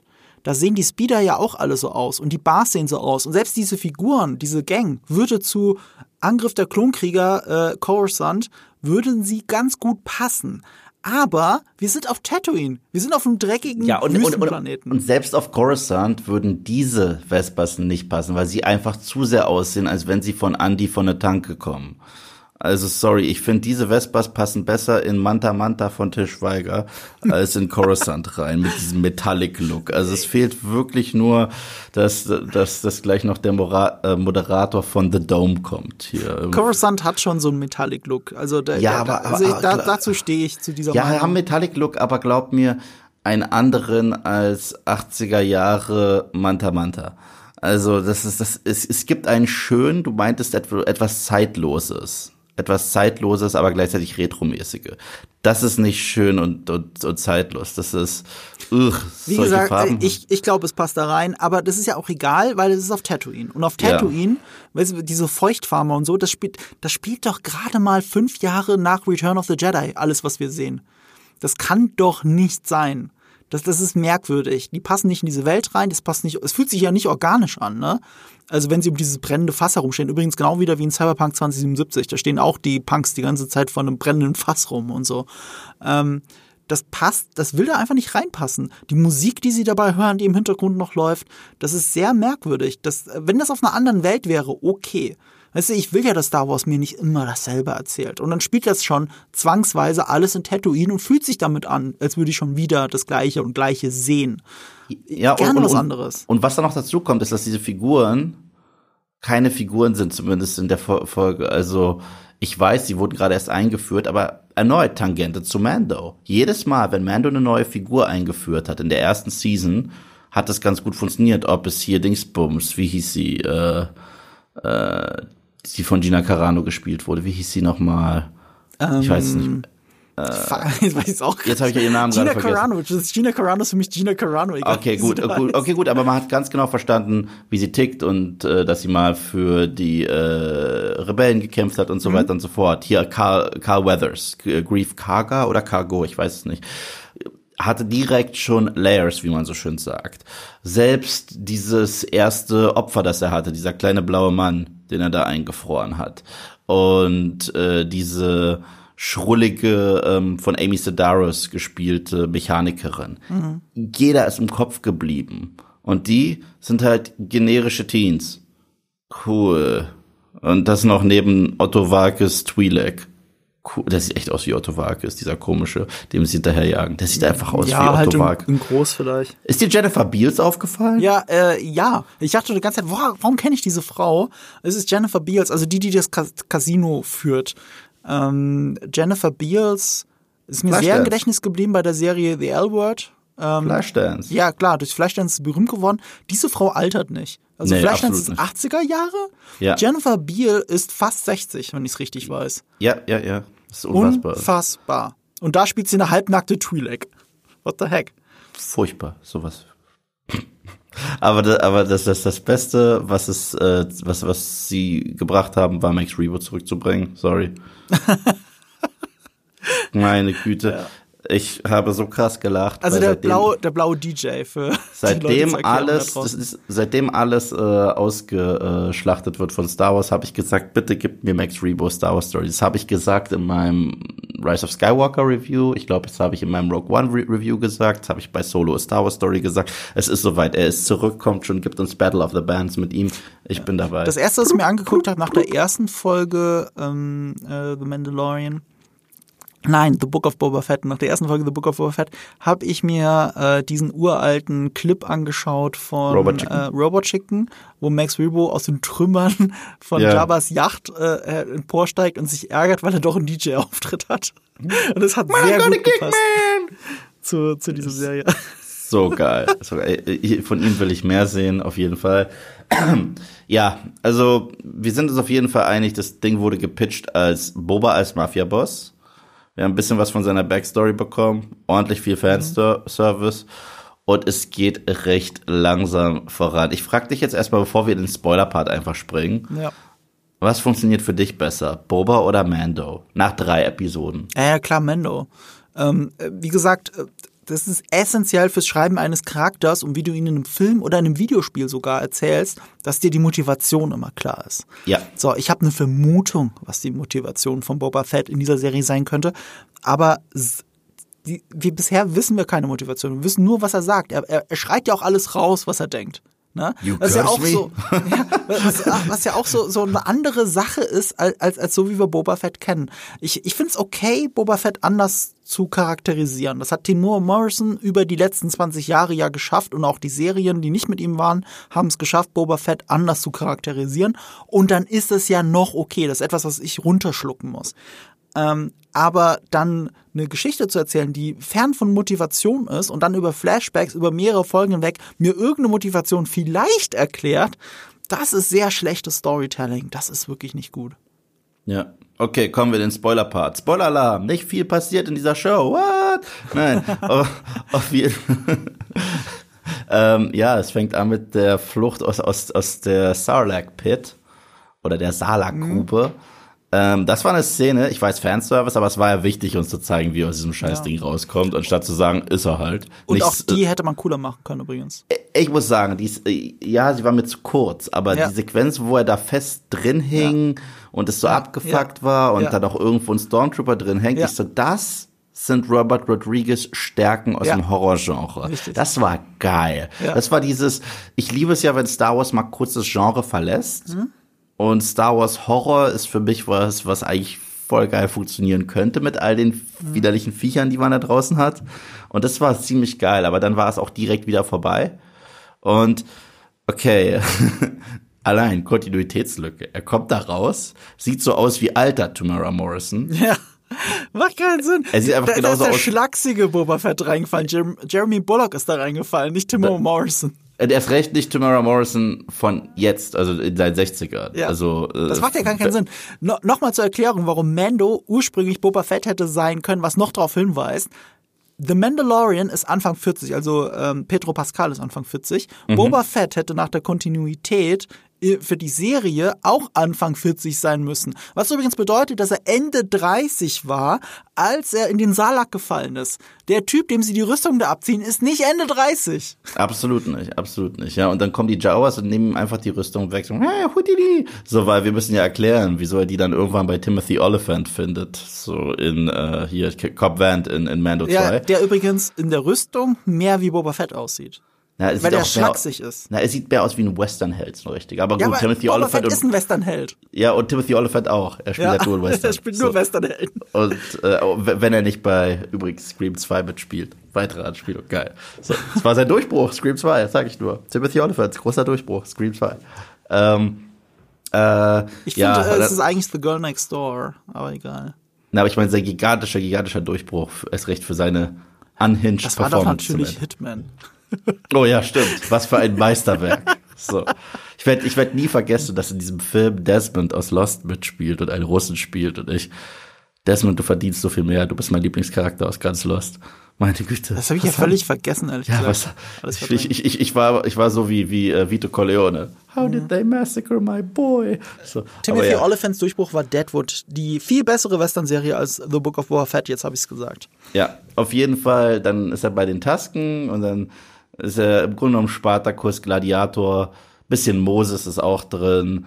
So, er kam von den Leuten, die auf alle, äh, er kam in dieser, äh, äh, aus dem, Haus des Throns, also von den Hutten. Jetzt ist er bei den äh, Eingeborenen und äh, lernt deren Bräuche kennen und so weiter und so fort. Ist alles ganz nett, aber es ist nichts, was wir nicht schon fünf Milliarden Mal gesehen Aber lass uns kurz beim Salak Pit bleiben. Warum ich gemeint Ja. habe, das hätte man noch besser inszenieren können. Also da hätte Robert Rodriguez noch mehr rausholen können. Die Shots fand ich geil. Also auch wie Mhm. du gesagt hast, dass er da drin sitzt und so, wie die Hand aus dem Boden rausgeht. Geil. Da gibt's auch ein schönes, das ist jetzt nochmal Dead viral Style. gegangen. Ja, Evil Dead Style. Ähm, die ganze Sequenz hätte auch mehr sein können wie in Kill Bill Volume 2. Weil Voll. genau das gleiche Voll. passiert da ja auch. Ja. Ähm, der hätte es heroischer, du hättest dem Ganzen mehr Zeit geben können. Ich glaube, das sah im Drehbuch cooler aus, als es dann Robert Rodriguez inszeniert hat. Im Drehbuch steht ja auch nicht so viel dazu, zu dem Thema, wie man das jetzt inszeniert. Und das ist ja alles wortlos. Ich finde, da hätte mehr gehen können. Da gab es ja auch diesen coolen Moment, wo die, ähm, wo die Taskenräuber durch den, durch, also Nebel will ich eigentlich sagen, aber durch diesen, durch diesen Sandsturm äh, laufen und langsam Ja. auf die Kamera zu. Das ist ein krasser. Western-Moment. Ja, Uma Thurman in Bill 2 und auch jeder Western-Trope ever.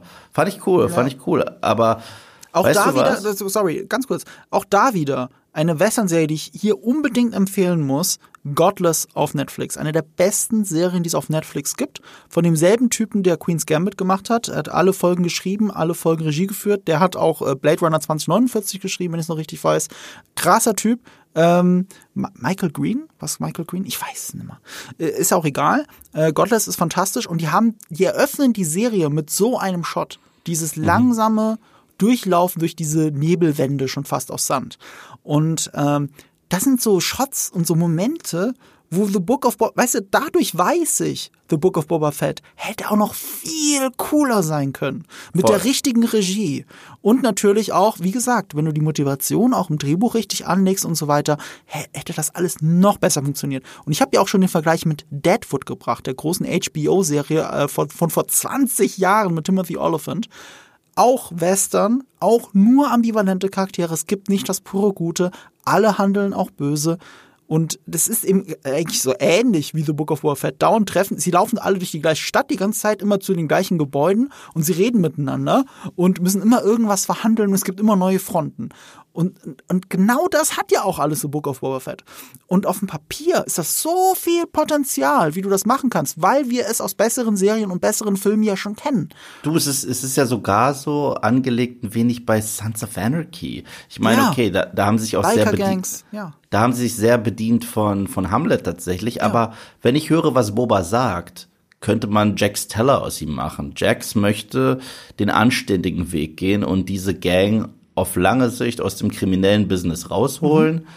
Und das kann er natürlich nicht von einem Tag auf den anderen machen, aber du merkst, je mehr er probiert, rauszubrechen, desto tiefer landet er drin. Und das ist so sein Charakterdilemma und das ist wahnsinnig spannend. Das kannst du mit Boba auch machen. Machst natürlich nicht, weil es muss halt immer noch eine Kinderserie sein, was traurig ist, aber es ist nun mal so. Deswegen sage ich immer, Lasst doch die fin Finger von Figuren dann wie Boba Fett, wenn ihr es nicht so erzählen wollt, wie es sich gehört. Und lasst auch die Finger weg von Wilson Fisk, wenn ihr ihn nicht so zeigen wollt, wie ihr ihn zeigen wollt, wie ihr ihn zeigen müsst. Dann, dann, dann fasst diese Figur nicht an. So mhm. einfach ist es. Dann, dann macht's lieber spaßig und fertig. Ja, gut, und, aber und, wir haben jetzt die Serie. Ja, und, und gerade die Salak-Nummer, wenn wir darüber sprechen, da hätten die sogar von sich selbst klauen können und es cooler machen können. Aus welchem Disney-Klassiker hätten sie klauen können? Und es wäre cool gewesen. Pinocchio, wie sie aus dem Wal rauskommen. Mhm das war auch abgefuckt und wie lange sie da drin waren, dass sie einen Weg finden mussten, dass der Wal die ausspuckt. So ähnlich hätte das auch, es hätte ein Struggle sein müssen, wie lange er braucht, um aus dieser Salak-Grube rauszukommen. Ich meine, er klaut einem Stormtrooper kurz seinen Sauerstoff, macht einmal Feuer an und das war's. Ich so, das ist die große Antwort auf die Frage, wie er es aus dieser legendären Grube rausgeschafft hat. Ja, das heißt, jeder, der eine Waffe hat, die Feuer machen kann, kommt schnell raus. Wow. Ja, gut, du musst ja erstmal die Wits haben, um, also die auf diese Idee kommen und so weiter. In, im, im, Im alten Kanon, im verworfenen Kanon gab es ja mehrere Erklärungen, wie er da rausgekommen ist. Ich glaube drei oder sowas. Äh, eine davon war, dass er das Jetpack in die Luft, also in die Luft sprengt. Dass er was cooler ist als das, was wir sehen. Ja, aber dann hätte er ja in Mando nicht mehr das Jetpack gehabt. Ja, okay, aber das wäre eine gute Erklärung äh, gehabt. Oder dann hol dir Neues. Kauft ihr bei Toshi Station. Also, was ich ja jetzt erst erfahren habe, weil ich das in Clone Wars, ich hatte das sogar in Clone Wars gesehen, aber ich habe nicht drüber nachgedacht, dass es ja gar nicht Django's Helm ist, den Boba Fett die ganze Zeit hat. Weil den sprengt er in Clone Wars in die Luft. Der kleine Boba Fett mhm. sprengt den Helm seines Vaters in die Luft und deswegen hat er einen neuen Helm. So, das finde ich ähm, eine merkwürdige Entscheidung. Jetzt das in Clone Wars nicht gemacht, aber ist auch egal. Obwohl ähm, er dann in, in Mandalorian sagt, das ist das Outfit von meinem Vater. Naja, der Rest ist halt von seinem Vater. Damit es kanonisch wieder passt, die Aussage. Aber es ist trotzdem, ja, irgendwie komisch. Ja, ja, ja. Und das ist halt das Ding. Ich meine, äh, als äh, davor haben wir so ein bisschen um den heißen Brei rumgeredet. Aber in Mandalorian Season 2 droht er ein Kind umzubringen, mhm. droht er diese mandalorianischen ähm, Kriegerinnen umzubringen, ja. als sie ihm frech werden, äh, killt er sehr, sehr viele Leute und ermordet, nicht nicht im Kampf, sondern ermordet Bib Fortuna, der ja. auf dem Thron sitzt, ja, obwohl stimmt. er lange mit ihm gearbeitet hat. Da gibt's kein Verhandeln, ja. da gibt's kein Lass uns reden, da gibt's kein Wir werden jetzt hier Tatooine besser machen. Nein, er schießt ihm ins Gesicht, tritt ihn noch runter, als wäre das nicht mal ein Lebewesen, sondern als wäre das Müll, setzt sich auf seinen Thron und sagt, Bitches, ich bin Boba. Mhm. Ja, im Grunde genommen. Ja. Es, es, es, es ist eine Hip-Hop-Pose, ja. die er schon fast macht. Und Fennec an seiner Seite und die sagen jetzt, okay, diese Unterwelt gehört uns. Eine Folge später, ich hab alle lieb. Ich, ich was? Das ist verstehe ich ich verstehe es nicht und ich weiß was du meinst. Manchmal wenn ihm mhm. diese Kids frech werden, dass er nicht gleich äh, irgendwie ein Exempel statuiert absolut okay, dass er sagt, er will mit Respekt regieren. Okay, aber er regiert ja überhaupt nicht. Er, er, er reagiert nicht mal. Leute haben ihm jetzt schon zweimal einen Attentäter geschickt und jedes Mal sagt er, uh, was mache ich denn jetzt? Und Fennec spricht das aus, was ich denke. Ich so, Alter, was kaputt mit dir? Du bist Boba Fett. Und er, ähm, ja, ich geh noch mal baden. So, was? Und das ist Boba? Das ist die Serie? Ja, das, es macht halt als Anschluss überhaupt gar keinen Sinn, dass du Null. absolut recht. Ich habe die Vermutung, das ist meine Theorie, dass die Serie darauf hinaus will, dass er eigentlich gar nicht Crime, also es geht ihm nicht darum, der Crime Lord zu sein. Vielleicht nee, Fennec wird, am Ende Crime Lord sein. Das, kann, 100%. das würde auch viel besser passen. Aber, aber ich glaube, es geht ihm gar nicht darum, Crime Lord zu sein. Es könnte sein, dass er trotzdem am Ende der Crime Lord ist, weil er hat jetzt einen Palast und so, jetzt hat er eine Heimat. Äh, er ist ja sehr heimatlos und jetzt hat er sich selber eine geschaffen. Das passt auch irgendwie, gerade weil er sich jetzt auf Tatooine auch so beheimatet fühlt. Aber das ist gar nicht meine Theorie. Meine Theorie ist, dass es in Wirklichkeit darum geht, das hat ja die dritte Folge so schön gezeigt, äh, oder schön gezeigt, tragisch gezeigt, diese Spiegelung zu Luke Skywalker, wenn er auf die Farm zurückkommt und äh, alle sind verbrannt und ermordet. Mhm. Ähm, und das passiert ihm ja auch. Die, die Tasken, der Taskenstamm ist ja verbrannt und ermordet. Und er verbrennt dann noch die, die übrigen Leichen. Ähm, es ist eine schöne Spiegelung dazu. Es ist eine Spiegelung zu dem klassischen Western-Trope mit den Indianern, die das eigentlich machen. Ähm, das ist ja auch ganz schön, dass sie das, weißt du, du hast es jetzt alles kritisiert, aber ich finde es eigentlich in Ordnung, dieses alte Indianerfeindbild, das auch George Lucas noch aus den klassischen Western mit in Star Wars reingebracht hat, mit den Tastenräubern, dass das relativiert wird. Das, das finde ich eigentlich in Ordnung, weißt du. Ähm, das fand ich auch in Mando sehr schön eingeführt. Ich finde es hier halt zu, zu äh, redundant im Vergleich zu was andere Filme und Serien schon über die Jahrzehnte erzählt haben. Egal. Äh, worauf wollte ich hinaus? Ich wollte darauf hinaus, dass ich glaube, dass es nicht die Biker-Gang war oder dass die Biker-Gang gehandelt hat für das Pike-Syndikat. Ich glaube, ja. die sind der ultimative Bösewicht dieser Serie. Das, ich glaube, das, das, müssen wir nicht mehr glauben. Das hat ja das, das hat ja das Ende so ziemlich verraten der letzten Episode von Folge Ja, 3. aber das verrät ja nicht, ob sie an dem Mord der Tasten verantwortlich Ach so, sind. ja. So, und, und worauf ich hinaus will ist, ich glaube, weil, weil bisher fehlte es Boba Fett an Cleverness in diesen drei Folgen. Also genau Voll. das, was du hier gerade sagst es fehlt ihm an Cleverness. Und das ist halt komisch, weil er wurde uns eingeführt als der eine Typ, der Han Solo durchschaut, der schon sehr clever handelt und deswegen Han Solo findet. Also wegen dieser Müllgeschichte. Ne? Ähm, das ist Boba Fett für mich. Der wird von Anfang an als sehr clever und berechnend dargestellt. Und Na, hier ist er nicht nur dumm, hier ist er nicht nur dumm, er ist auch ein, ich kann es nicht anders sagen, er ist ein Weichei.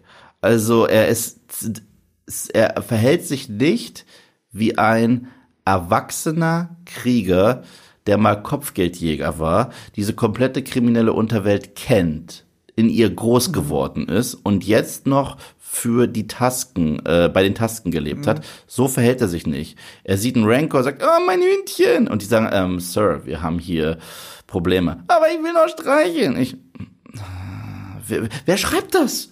Wer schreibt das?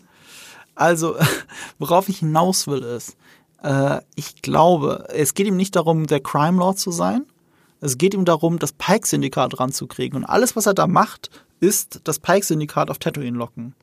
Ich, ich glaube, das ist sein großer Masterplan.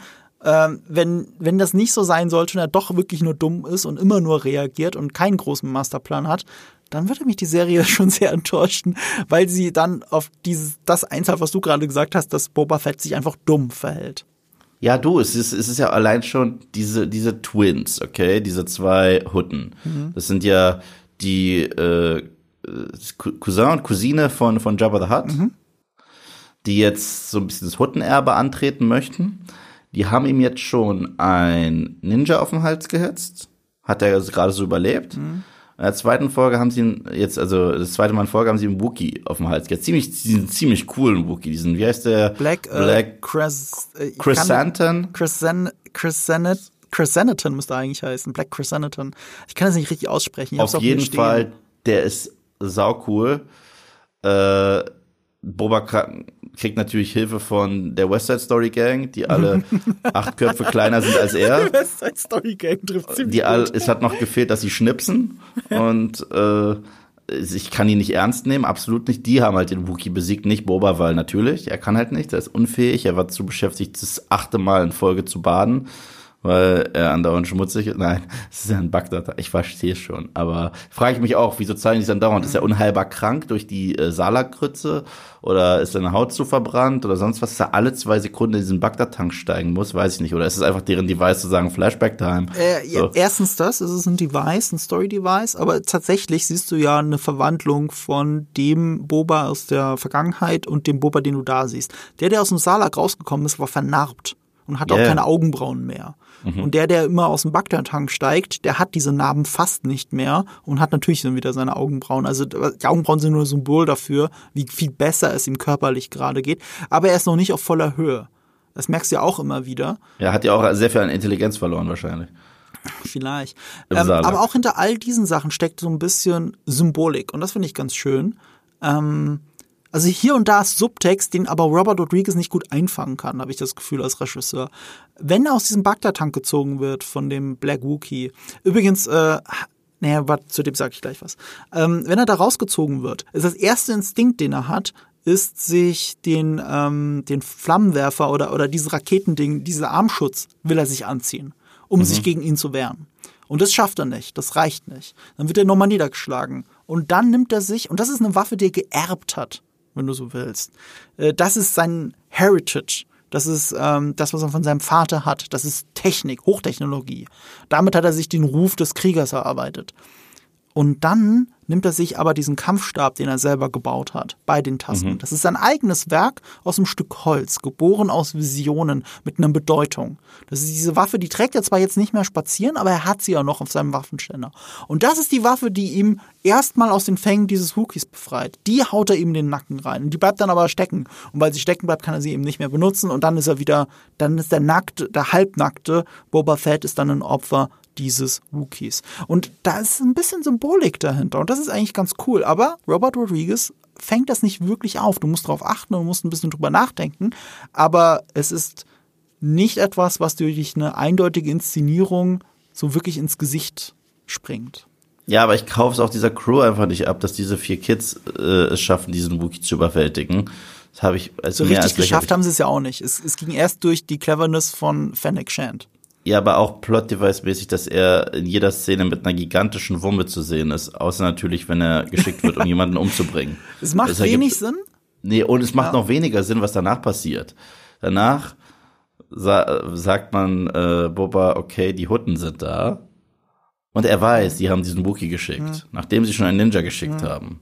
Und sie sagen einfach, Peace out, hat zweimal nicht geklappt, wir hauen rein und er, okay, tschüss. Ich so, Es könnte aber auch wieder ein, ein Move von den, äh, von den Hutten sein. Das gehört Ja, ja von denen schon, aber dass er das alles so hinnimmt, das ist das Ding. Ich dachte zum Beispiel, als er den Wookie hat und die da unten einsperrt, ich dachte, das könnte jetzt seine Bestie werden, wo er jetzt erstmal Leute reinschmeißt, die der Wookie ist, so, um zu überleben. Natürlich, das wäre zu düster, werden sie nicht machen, klar.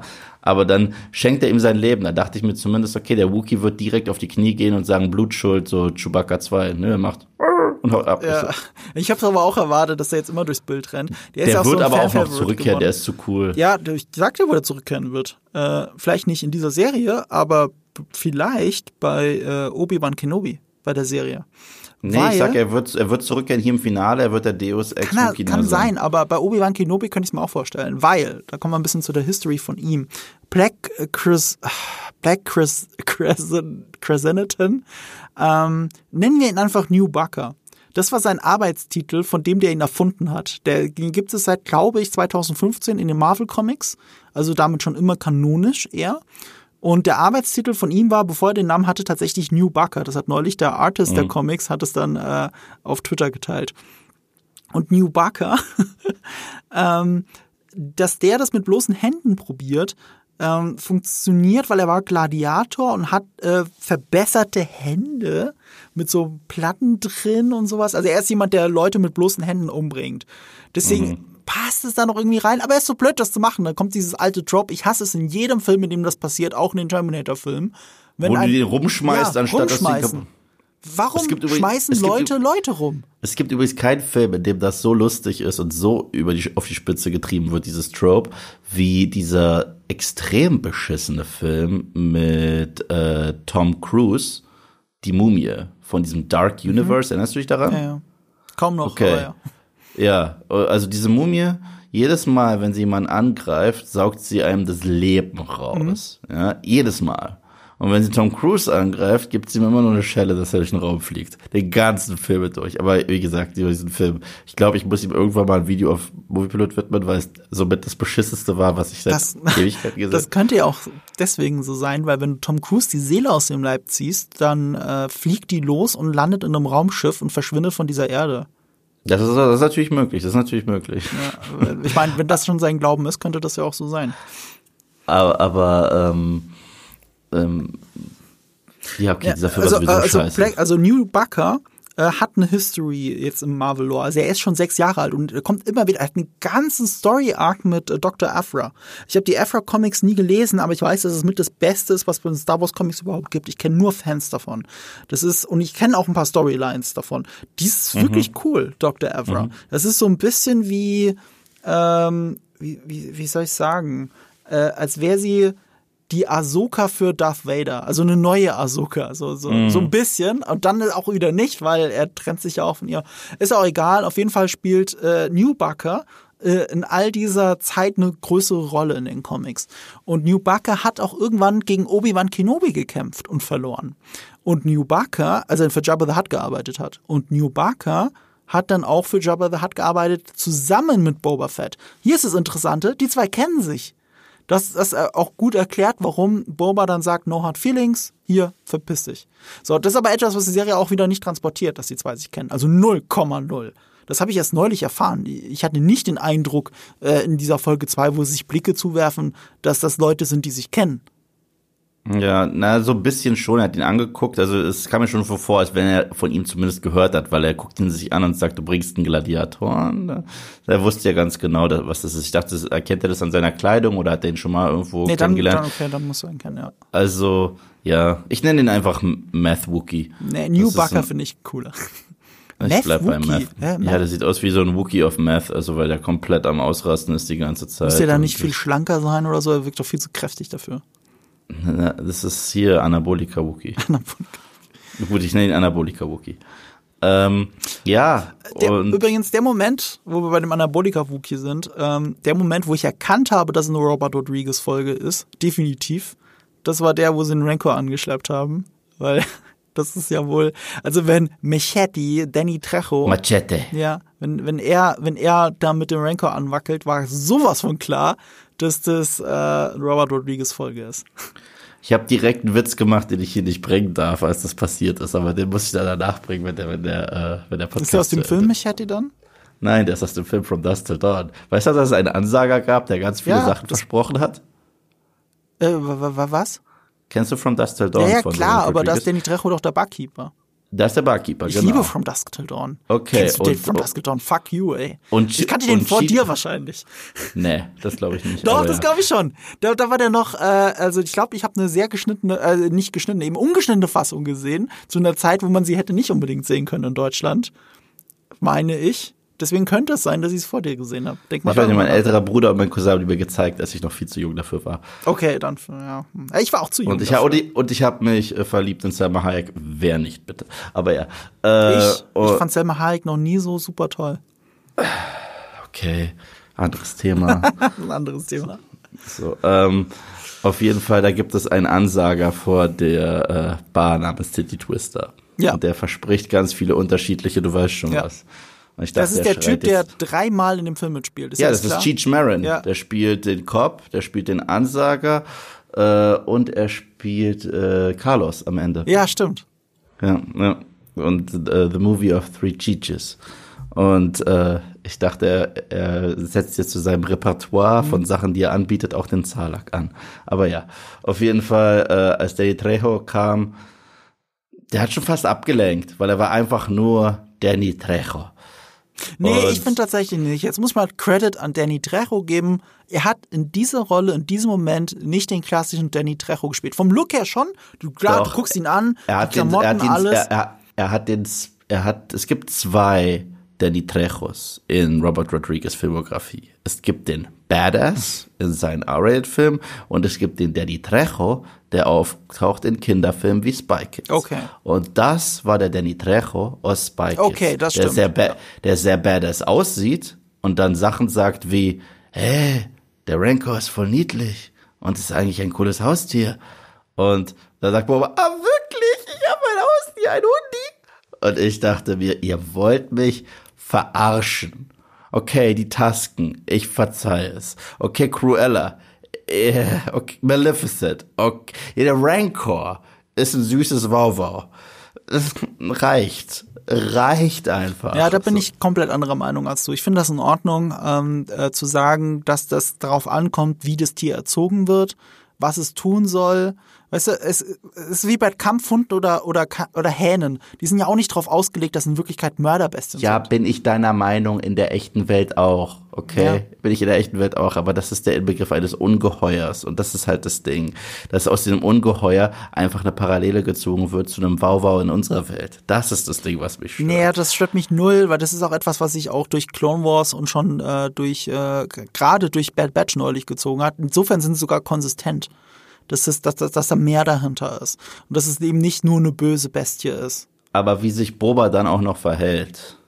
Das Dass er macht das Ding- Sinn. dass er das innerhalb, Ding nee, nee, das macht innerhalb dieser Serie Sinn, so wie er bei den Tasken, äh, ähm, ja, diese neue Naturverbundenheit, die er bei den Tasken entwickelt hat, da macht es Sinn. Also mit dem Background der zweiten Folge, finde ich schon.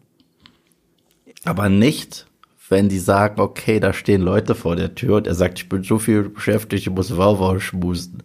Das, Das sagt er doch nicht. Ach, er hat doch gestreichelt und dann, ich komme gleich und dann, es ist wichtig und er, okay, okay, tschüss. Ja. So im Grunde genommen war es das. Ich, Ja, und? Äh, Ist doch okay. Ist mir zu viel, Der, ist mir das zu war ein viel. schöner Comedy-Moment übrigens. Einer meiner Lieblings-Comedy-Momente in dieser Folge. Ich habe sehr viel gelacht übrigens bei dieser dritten Folge. Ähm, aber so positiv Star Wars lachen, weißt du, so auch mal, wo ich einfach unterhalten mich gefühlt habe. Auch bei dieser Verfolgungsjagd. Ich hasse diese Biker-Gang, ganz ehrlich, ich hasse sie. Aber ich fand es schön, dass diese leichte Verfolgungsjagd irgendwie witzig war. So mit, mit dem, äh, das mit dem Bild war ein bisschen too much, aber, aber dieser Druide, der die der anderen zwei da gezogen hat und dann sich auf einmal beeilen musste, das war sehr Looney Tunes, das ist mir klar, aber ich fand's witzig. Und äh, bei diesem Rancor-Moment, dann streichelt er ihn so, die Kamera geht so leicht zur Seite, verlagert die Schärfe und auf einmal kommt von der Seite der Druide so reingelehnt. Lord Fett. Und da habe ich Ja. so laut gelacht. Und ich habe die Den- Folge schon den- zweimal gesehen und ich habe zweimal laut gelacht. den finde ich übrigens klasse. Ich auch. Diesen, Mein- diesen Droiden, weißt du, das ist Star Wars Humor, der auch äh, konsistent ist mit klassischem Star Ja. Wars Humor. Das ist nicht selbstreferenzieller Humor, Mhm. das ist nicht in die Kamera zwinken Humor und das ist nicht Persiflage auf Star Wars Mhm. Humor, wie wir es zurzeit andauernd haben und es wie krass auf den Keks geht. Das ist einfach so ein quirliger Charakter. Und das waren diese Droiden eh sehr häufig. Und das ist auch dieses sehr gute, wie du gesagt hast, inszenatorisches Comedy-mäßige, dass er einfach um die Ecke guckt, ist schon lustig genug, wenn er sich ja kurz hindreht. Das ist lustig. Und das passt zu diesen Droiden. Das finde ich sehr konsistent. und Ich mag die Szenen mit ihm ganz gerne. Weiteres Problem. Ich mag seine Szenen fast mehr als Bobas. Und äh, ja, wie gesagt, ich, es klingt jetzt alles so mega gemein von mir. Dabei finde ich das alles voll solide. Aber ich bin jetzt nach drei Episoden frage ich mich immer noch, okay, was soll das alles? Wieso existiert diese Serie? Ähm, wo geht die Reise hin? Habe ich genug, hätte ich auch so, wenn es jetzt nicht mein Job wäre, die Ausdauer, diesen Spaß jede Woche zu gucken? Ich weiß Ach es ja, nicht. natürlich. Jetzt, seh doch, weißt du, wie viel Kacke du jeden Tag guckst? Also immer wieder. Eine Sache, die du als Kacke bezeichnest, muss ich dazu noch sagen. Es gibt so viele Sachen, die du guckst, nee, nee, die Kacke im Sinne von Trash. Also Sachen, ja, die so aber, aber trashig sind. Weißt du, was ich ja, meine? ja, ja, aber aber die sind teilweise unterhaltsamer als eine Geschichte, in der es keine Ich, Charakterentwicklung ich will damit geht. sagen, du kannst mir doch nicht ernsthaft erzählen, dass es ein Universum gibt, wo du eine Star Wars Serie nicht guckst, aus dem Gefühl heraus, nee, ich würde jetzt lieber Scream 4 das hundertste Mal gucken. Das kannst du mir ich doch nicht erzählen. Da ich, das ist das Traurige. Das ist auch etwas, was ich wahrscheinlich heute in meinem Stream sage. Ich bin langsam fertig mit dem Franchise. Also ich merke es immer mehr. Es, äh, die Magie ist für mich leider mehr und mehr weg mit jedem neuen Projekt. Und das ist, äh, das tut mir leid, das tut mir auch irgendwie weh. Ich will das auch immer gar nicht sagen. Ich will nicht diese eine Person sein. Aber es ist für mich sehr viel Smokescreen zurzeit. Es ist für mich sehr viel, weißt du noch, weißt du noch? Ich so, ja, ich weiß. Und deswegen gucke ich jetzt gleich nochmal die Originaltrilogie. Danke dafür für den Hinweis. Und äh, was sie so an neuen, in Anführungsstrichen neuen Ideen machen, ist für mich sehr Hit und Miss. Und ich finde, mittlerweile können sie nur noch zwei Sachen mit Star Wars machen. Entweder sie machen sich darüber lustig oder sie machen nur Fanservice. Aber diese gute Mitte, um so wirklich was Neues zu machen. Es war auch für mich, äh, ich weiß, du magst Last Jedi und so weiter, ich mag ihn nicht. Cool, alles in Ordnung. Aber ich finde, er hat auch für mich nicht so viel Neues gemacht, finde ich ganz ehrlich nicht. Und äh, hätte er das gemacht, hätte ich noch ein bisschen mehr Respekt vor ihm gehabt. Aber äh, Genau, da bin ich halt nicht. sowas von anderer Ansicht als du. Gerade dieser Film hat Neues gemacht. Und gerade dieser so Film krass. hat diese Am Ende Star war Wars alles Magie, wieder die gleich. du gerade überall vermisst. Am Ende war Das alles kann man ja dran, gleich. das kann man ja durchaus dran kritisieren, da bin ich bei dir. Ähm, Es ist ein Film, der sich im Kreis dreht. Es ist The Falcon and the Winter Soldier von, äh, von, von, von, von Star Wars. Und zwar, äh, Bucky nimmt, äh, nicht Bucky, Sam nimmt den Schild an. Dann sagt er, Sir, ich will ihn nicht. Am Ende ist er Cap und hat den Schild. Äh, Bucky hat P PTSD nicht mehr, hat es dann aber in der Serie am Ende nicht mehr. Simo darf man kurz aus dem Knast lassen, ist aber am Ende wieder drin. Man kann diese Serie skippen. Total. Ja, ja, ja, ja. Auf einer Handlungsebene macht es einen Kreis, aber eben nicht auf einer metaphorischen Ebene, Eve.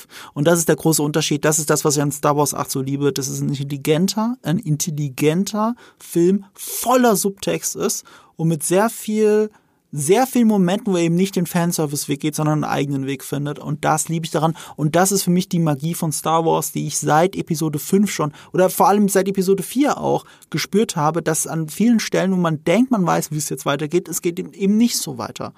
Und, und das war das Magische, auch das Magische an der uralten Trilogie. Und da ist Star Wars sehr oft dahinter und kommt nicht ran. Und Star Wars 8 ist dieser Moment, aber lass uns das nicht diskutieren hier an dieser Ja, Stelle. Ich habe da keinen Bock Ich gebe dir eh nicht recht. Ja, ich weiß, dass du mir nicht recht gibst, aber ich gebe ja dir auch nicht recht. Ja, Aber also drehen wir uns aber- auch im Kreis und habe ich auch keinen Bock drauf. Ja. Ähm, deswegen, ich, ich, ich bin vollkommen bereit, dieser äh, Boba Fett-Serie weiter eine Chance zu geben und zu gucken, in welche Richtung das geht. Aber ich bin jetzt auch wieder an einem Punkt, wo ich glaube, das ist ein generelles Problem mit diesen Streaming-Serien, die wir zurzeit so in letzter Zeit kriegen auf diesem Streaming-Service. Ähm, das Storytelling ist häufig sehr, sehr langsam und dann muss in den letzten ein bis zwei Episoden sehr viel passieren. Und das fühlt sich dann jedes Mal gehetzt an. Das haben wir erst recht in den MCU-Shows ohne Ende ähm, wo ich mich jedes Mal frage, warum gibt ihr da nicht einfach zwei, drei Episoden mehr? Wenn ihr Zeit braucht, nehmt sie euch. Aber ihr könnt nicht entweder nichts oder alles machen. Äh, Bestes Beispiel ist, ich mag die Serie Hawkeye. Es passiert zwei, drei Folgen, viel auf Charakterebene, aber nicht viel handlungstechnisch. Gleichzeitig hat man dann aber das Bedürfnis, in der letzten Folge fünf oder sechs Plots reinzuhauen, weil muss ja sein. Und ich habe Angst, dass das gleiche hier passieren wird. Nee, ich glaube, das ist Quatsch. Also guck mal, ein Hawkeye, ähm, du kannst ja nicht sagen, dass nichts passiert in einer Folge. Äh, du, du hast halt, es werden Ah, verschiedene ah, ah, ich hab Handlungsstränge aufgemacht, nach und nach, und die kulminieren natürlich im Finale. Das ist ja logisch. Da, da, da, da gebe ich dir vollkommen recht. Aber sie werden im Finale, ne, ein Kulminieren ist ein nettes Wort dafür zu sagen, sie werden abgefrühstückt, weil es geht Nee, so. das, ein, das heißt nicht abgefrühstückt, Eve. Nein, nein, nein, nein, nein. Ja, Ich meine, ich meine, das sag, du sagst kulminieren, ich sag Ja, abgefrühstückt. die müssen zusammengeführt werden. Das gibt halt ein großes Ding. Ob das na- jetzt na gut klar, oder aber- schlecht gemacht, das ist ein anderer Punkt. Ja, aber, aber- aber- natürlich ist das Finale so. Ja klar, ich, ich weiß, wie Finale und wie Aufbau funktioniert, aber gerade jetzt im MCU in letzter Zeit, das hatten wir auch bei, bei WandaVision, die Serie, die ich mag, acht Folgen lang, sehr guten Aufbau und Charakterstory und im Finale war es halt generisch, weil sie sagen, oh oh, wir haben uns bis dato gar keine Mühe gemacht, wie wir das enden lassen, wir lassen enden wie immer, mit CGI-Beam in die Luft und ganz viel Geplatze und dann ist die Nummer vorbei. Und das machen wir jetzt jedes einzelne Mal und ich wünschte mir, dass man ein bisschen mehr daraus lernen würde, dass sich das Finale nicht so gehetzt anfühlen würde, sondern ein bisschen äh, mehr passend zu dem, was aufgebaut wurde. Äh, hat das nicht Loki gemacht? Ja, aber Loki kriegt auch eine Season 2. Das ist der Unterschied. Loki endet ja einfach nur und es geht weiter in Season 2. Die anderen wissen wir nicht, ob die, also WandaVision kriegt keine Season 2 und äh, Hawkeye wissen wir nicht, ob es eine Season 2 kriegt. Es kriegt einen Spin-off namens Echo. Aber das ist halt das Ding. Falcon and Winter Soldier kriegt keine Season 2. Wird irgendwie einen Film geben, aber das ist das Ding. Deswegen, Book of Boba Fett, ich find's okay, aber leider nur okay. Und vom Boba hab ich mir wesentlich mehr erhofft, gewünscht. Und man kann auch sagen, dass das Marketing komplett irreführend ist für diese Serie. Komplett. Wenn du dir den Trailer anguckst und die Serie anschaust, sind das zwei unterschiedliche Welten. Das eine sagt dir, wir zeigen dir die abgefuckte Unterwelt von Star Wars. Und die Wahrheit ist, wir zeigen dir übersensiblen Boba, der nichts gebacken kriegt. Ja, also im Moment geht das auf jeden Fall noch auseinander, aber wir haben ja noch fünf Folgen und wir werden dann auch in ein paar Wochen, Mitte Februar ist es, glaube ich, soweit, werden wir dann auch darüber sprechen. Ja. Und äh, damit sind wir durch. Vermutlich wir darüber durch. sprechen, würde ich dazu sagen. Ich will nicht schon wieder irgendwas versprechen, Mann. Vielleicht kommt auch irgendwas anderes dazwischen, aber machen wir uns nichts vor, es ist Boba Fett. Wir werden Nein, Zeit weißt du was? Wir versprechen. Wir, ich verspreche es. Ich verspreche es hoch und heilig. Und wenn es ein extra Talk wird, wir werden Boba zu Ende bringen. Ich will allein wissen, wird's doch noch super? Wird's noch eine super Serie? Ist noch vollkommen drin. Sind drei Episoden bisher, drei für mich lackluster Episoden, aber es kann auch was werden. Deswegen sind wir mal ein bisschen positiver. Neues Jahr, neues Glück. Ja, du Wer musst weiß, positiver vielleicht. sein. Mann, das Ding ist halt, ich finde ja, wie gesagt, ich finde die ersten zwei Episoden nur okay. Und die dritte, obwohl sie die größten Augenrollmomente von allen Episoden bisher hatte, und ich glaube, schlimmer als bunte Vespas kann es nicht werden. In diesem dieser Serie. Es kann nicht schlimmer werden, das kann mir keiner erzählen. Sag niemals nie. Es kann alles, was schlecht ist, kann noch beschissen Ja, aber, werden. aber das Ding ist, auf einer Unterhaltungsebene und weil der auch viel mehr in der Gegenwart spielt und die Gegenwartshandlung ist viel spannender und weniger repetitiv für Star Wars Verhältnisse, ähm, finde ich, dass die dritte der Höhepunkt war bisher und dass mir da wenigstens so die Tür aufgemacht wurde für Potenzial. Da bin ich aber auch deiner Meinung. Da bin ich übrigens auch voll deiner Meinung. Ich bin generell so viel mehr am Gegenwartszeitstrang äh, interessiert als an der Vergangenheit. Wesentlich mehr. Und äh, deswegen war ich ja umso glücklicher zu sehen, wow, Folge 3 ist fast nur Gegenwart. Find- Weil es diesen, bei Folge 2, ich habe verstanden, was sie mir erklären wollen nach den ersten 20 Minuten und dann hat es nicht aufgehört. Und dann hat es mich ein bisschen genervt. Aber in äh, Folge 3 finde ich es cool, dass wir in der Gegenwart waren. Und das ist auch der Handlungsstrang, der mich mehr interessiert. Ähm, umso enttäuschter war ich dann, dass dann diese eine Episode, die fast nur in der Gegenwart ist, daraus besteht, dass wir diese doofe Vespa-Gang haben, die aussieht wie Power Rangers. Aber ja, äh, das ist definitiv das, was mich interessiert. Und ähm, wir bauen ja was Cooles auf. Das darf man auch nicht vergessen. So sehr ich jetzt gemeckert habe, der Cliffhanger hört sich ja schon nach was Interessantem an. Es klingt ja so, als wenn da jetzt ein Bandenkrieg auf uns zukommt. Ich erwarte auch noch Mord, Totschlag, Verrat, Intrigen, alles, was so eine gute Story, Gangster-Story äh, ausmacht. Mal gucken, wie viel wir davon tatsächlich noch kriegen in den nächsten vier Episoden, aber die Hoffnung sollte man nicht verlieren. Ich gehe auch fest davon aus, dass nächste Episoden so viel mehr in der Gegenwart spielen. Also jetzt wie diese dritte, weil viel mehr gibt's ja in der Vergangenheit nicht mehr zu erzählen. Natürlich gibt's noch was zu erzählen. Wie gesagt, ich glaube, da geht's noch ums Pike-Syndikat, um die Biker-Gang vielleicht, weil in der Gegenwart war ja nie die Rede von der Biker-Gang. Ich kann mir auch Na. vorstellen, dass Boba Fett die ausgelöscht hat. Na, ich glaube tatsächlich, wir werden mindestens noch eine Flashback-Folge kriegen, wo wir richtig sehen, wie äh, Boba Fennec gefunden hat und äh, wieder gesund gepflegt Stimmt, hat und, und warum die beiden sich überhaupt so gut verstehen, das weiß auch keine Sau. Wir wissen, dass er auf sie zugegangen ist. Warum überhaupt? Warum hat er ihr geholfen? Und Woher wie diese ist da blinde diese Loyalität? Das ist auch Genau, sehr also loyal. warum sie die blinde Loyalität hat, ist klar, er hat sie gerettet. Ja, aber, aber, aber, das allein reicht ja nicht für diese Ja. Loyalität. Also einem das Leben retten, ne? Also klar hat man was beim anderen gut, aber das ist ja viel mehr dahinter. Das ist ja eine, eine, eine wie eine Lebensschuld und, Ja. und, und, und dieses Konzept der Lebensschuld, das kennen wir bei Star Wars, klar, bei Chewbacca, aber auch Vielleicht nicht ist sie mehr in so echt richtig. ein Wookie. Ja. Ja, keine Ahnung. Also da bin ich halt gespannt, weil sie hat bisher auch nicht viel zu tun, außer ernst reinzugucken und Boba daran zu erinnern, dass er sich mehr verhalten sollte wie, wie ein Boba Fett. Das ist bisher ihre Aufgabe in der Serie. Äh, mal schauen. Ich, ich, ich, ich mag sie, ich mag ihn. Ich fand, die beiden hatten so eine wahnsinns geile Dynamik in Mandalorian, dass das für mich eine safe Nummer war. Ja, ja, stimmt. Also äh, wir haben ja über, über einen MVP gesprochen dieser Serie. Das war halt der Druide, den man ja auch aus Return of the Jedi kennt. Da hat er andere Mhm. Druiden gefoltert. Das war doch der, oder? Ja, ja. Ja, genau. Das ist sehr witzig finde, dass er hier jetzt der Proto quasi Pro er ist nicht der Protokolldruide, aber quasi der Protokolldruide von ihm. Und Mhm. äh, das ist der eine MVP und der andere MVP ist für mich ganz klar Ming-Na Wen als Fennec. Ich mag die halt so sehr.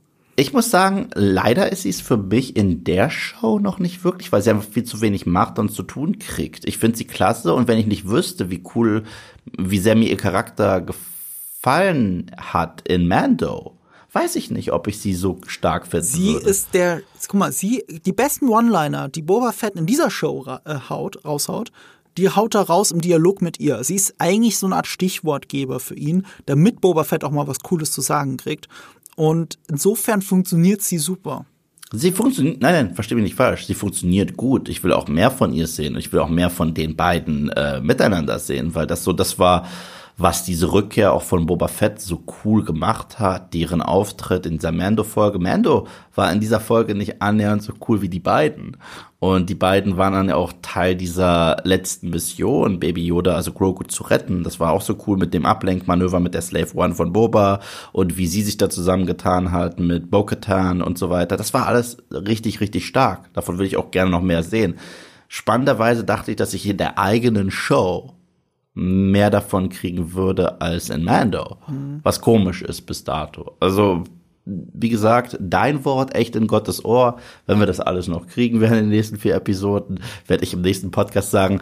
Und Marco hatte recht und äh, das hat alles ganz gut funktioniert und es ist ein rundes Ende und die beiden Figuren äh, sind mir noch mehr ans Herz gewachsen und Boba ist kein Trottel und hey, aber bis dato Da musst du auch sagen, oh, ich muss meine Einstellung zu Last Jedi vielleicht doch nochmal überdenken. Nein, den habe ich zu häufig gesehen. Den habe ich zu häufig gesehen und ich halte ihn immer noch für mega hat. Ah, ja, schlecht. genau, Aber ist auch ja. vollkommen okay. Ja, ja, du musst es nicht extra betonen, wie viel, ich, ich sag ja auch nicht extra, ist ja egal. Aber weißt du, we- weißt du, lass uns doch einfach darauf einigen, anstatt jedes Mal zu diesem Last Jedi zurückkommen, wir haben doch jetzt einen gemeinsamen Feind. Und heißt es nicht, der Feind meines Feindes ist mein Freund?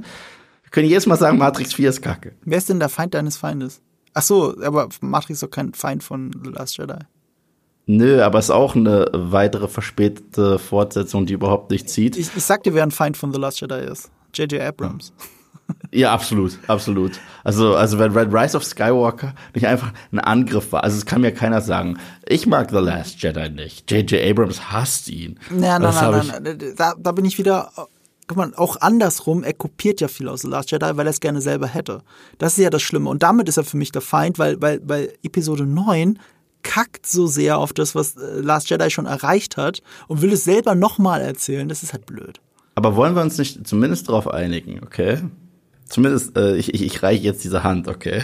Wollen wir, uns- wollen wir uns darauf einigen, dass diese Sequel-Trilogie als Trilogie absolut nicht Ja, funktioniert, klar. wenn ihr alle drei, wenn ihr alle drei Filme hintereinander anguckst, so, okay, das sind Leute, die nicht das Gleiche wollen, hundertprozentig nicht, und das ist keine klare Vision, also Ja. in keiner Hinsicht, weder funktioniert Last Jedi als Fortsetzung zu The Force Awakens, noch funktioniert Rise of Skywalker Nee, das stimmt nicht. Ich finde, Last Jedi funktioniert als Fortsetzung zu ich, Force Awakens. ich finde, nichts funktioniert als Fortsetzung. Ich Ja, finde, das, das sind halt. du merkst, wir können es nicht die Hand reichen. Hör jetzt auf, über Last Jedi zu interpretieren. Wir können uns da nicht Okay. die Hand reichen. Ich ist habe halt- da eine andere halt- Meinung als du. Das sind halt drei Filme, die sich sehr gegenseitig auscanceln alle zwei Sekunden. Äh, Ja, nicht, ja. nicht komplett gegenseitig. Also bin ich überhaupt nicht der Meinung. Ich bin auch der Meinung, dass Colin Trevorrows äh, Drehbuch sehr gut auf den anderen beiden aufbaut. Das passt total gut. Ja. Also eigentlich, also die Trilogie, die wir hätten haben können, die hätte es zumindest besser gemacht als Ri- Rise of Skywalker scheißt auf alles, was davor war. Das ist meine Meinung. Für mich ist Rise of Skywalker so ein Film, der sagt, ja, Last Jedi machen wir weg. Aber Force Awakens mochte ich, war, war ja mein Film. Deswegen gibt's auch andauernd Flashbacks. Es ist am Motto, es gab etwas dazwischen, das ignorieren wir. Snoke und Luke hatten Herzinfarkt.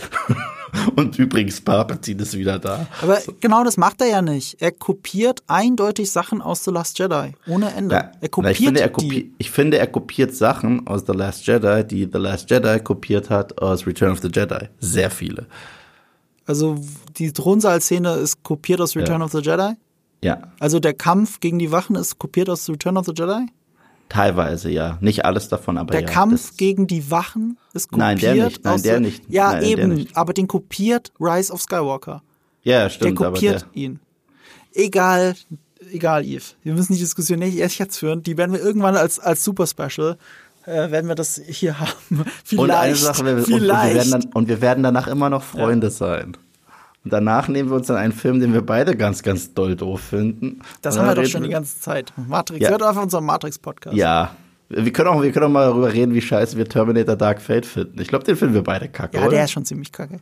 Danke. Okay. Hättest du mir jetzt gesagt, dass du, dann, dann, hey, wenn du mir jetzt gesagt hättest, den findest du gut, hätte ich dir wirklich unterstellt, dass du jetzt nur noch trollen willst und mich provozieren willst.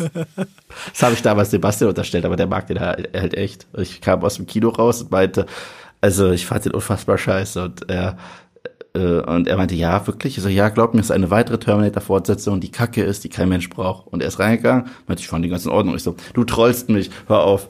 Ja, aber das ist so, wie man sagt, ähm, Jurassic World ist ganz in Ordnung. Ja, irgendwie schon. Aber wenn du wirklich drüber nachdenkst, ist es im Verhältnis zu Jurassic Park halt ein Witz. Es ist, nein, es ist, es ist, es ist, es ist eine Katastrophe. Also, sorry, ich, ich weiß, ich setze mich hier alle Äh, muss man setzen. wenn, wenn ihr all unsere Diskussionen nicht verpassen wollt, dann abonniert diesen Podcast, Ja. teilt diesen Podcast, wenn ihr wollt, dass noch mehr Leute diese, diese, diese, jeden Streit hier hören wollen. Und äh, ihr könnt das dann auch gerne, weißt du, und wenn ihr, wenn ihr findet, dass The Last Jedi scheiße ist, dann gebt uns fünf Sterne äh, auf Spotify. Und wenn ihr denkt, dass The Last Jedi aber super ist, dann gebt uns auch einfach fünf Sterne auf, auf Spotify. Vielen Dank. Ja, hinter, äh, ich, war das nicht so bei, bei iTunes, kann man Kommentare hinterlassen? Ja, aber ach, ich Dann schreibt doch einfach darunter, wie ihr dazu steht. Einfach ein ganz, ganz unbefangen, weil ich, bei mir ist absolut egal, ob ihr den Film mögt oder nicht. Okay, mich interessiert einfach nur, ob ihr, ob ihr ihn mögt. Ich mag ihn überhaupt nicht und Marco mag ihn sehr gerne. Mir ist absolut egal, ehrlich gesagt. Mir ist es scheißegal. Es gibt sehr viele Leute, die jetzt den neuen Scream-Film scheiße finden. Ich finde den, ich finde ihn wirklich gut. Es ist nicht mein Lieblingsfilm des Jahres, wird er auch nicht werden, wird auch in keiner Top 10 landen, um Gottes Willen. Aber ich fand ihn mehr als unterhaltsam. Aber äh, ja, schreibt es doch einfach in die Kommentare. Aber ja, Marco hat komplett recht. Abonniert uns äh, bewertet uns. Das kann man ja mittlerweile auf Spotify, wie ich herausgefunden. All diese Informationen aus der Welt des Podcasts erfahre ich nur von Marco, weil das ist für mich absolutes Neuland. Ich so, ach so, was muss ich machen? Ich bin, ich bin, ich bin wie ein Opa, muss ich einfach sagen. Ich bin ein krasser Opa. Und, und ich stehe aber auch dazu, ich sage nicht, "Hä, das war mein, das war, das war Marcos Idee. Wenn da irgendwas kommt, was irgendwie technisch neu ist in unserem Podcast, das war Marcos Idee, 100 Prozent. Ich habe gesagt, okay, Ja, und ich beende jetzt diesen Podcast, äh, wie Boba Fett es beenden würde, indem ich einfach nur sage, as you wish.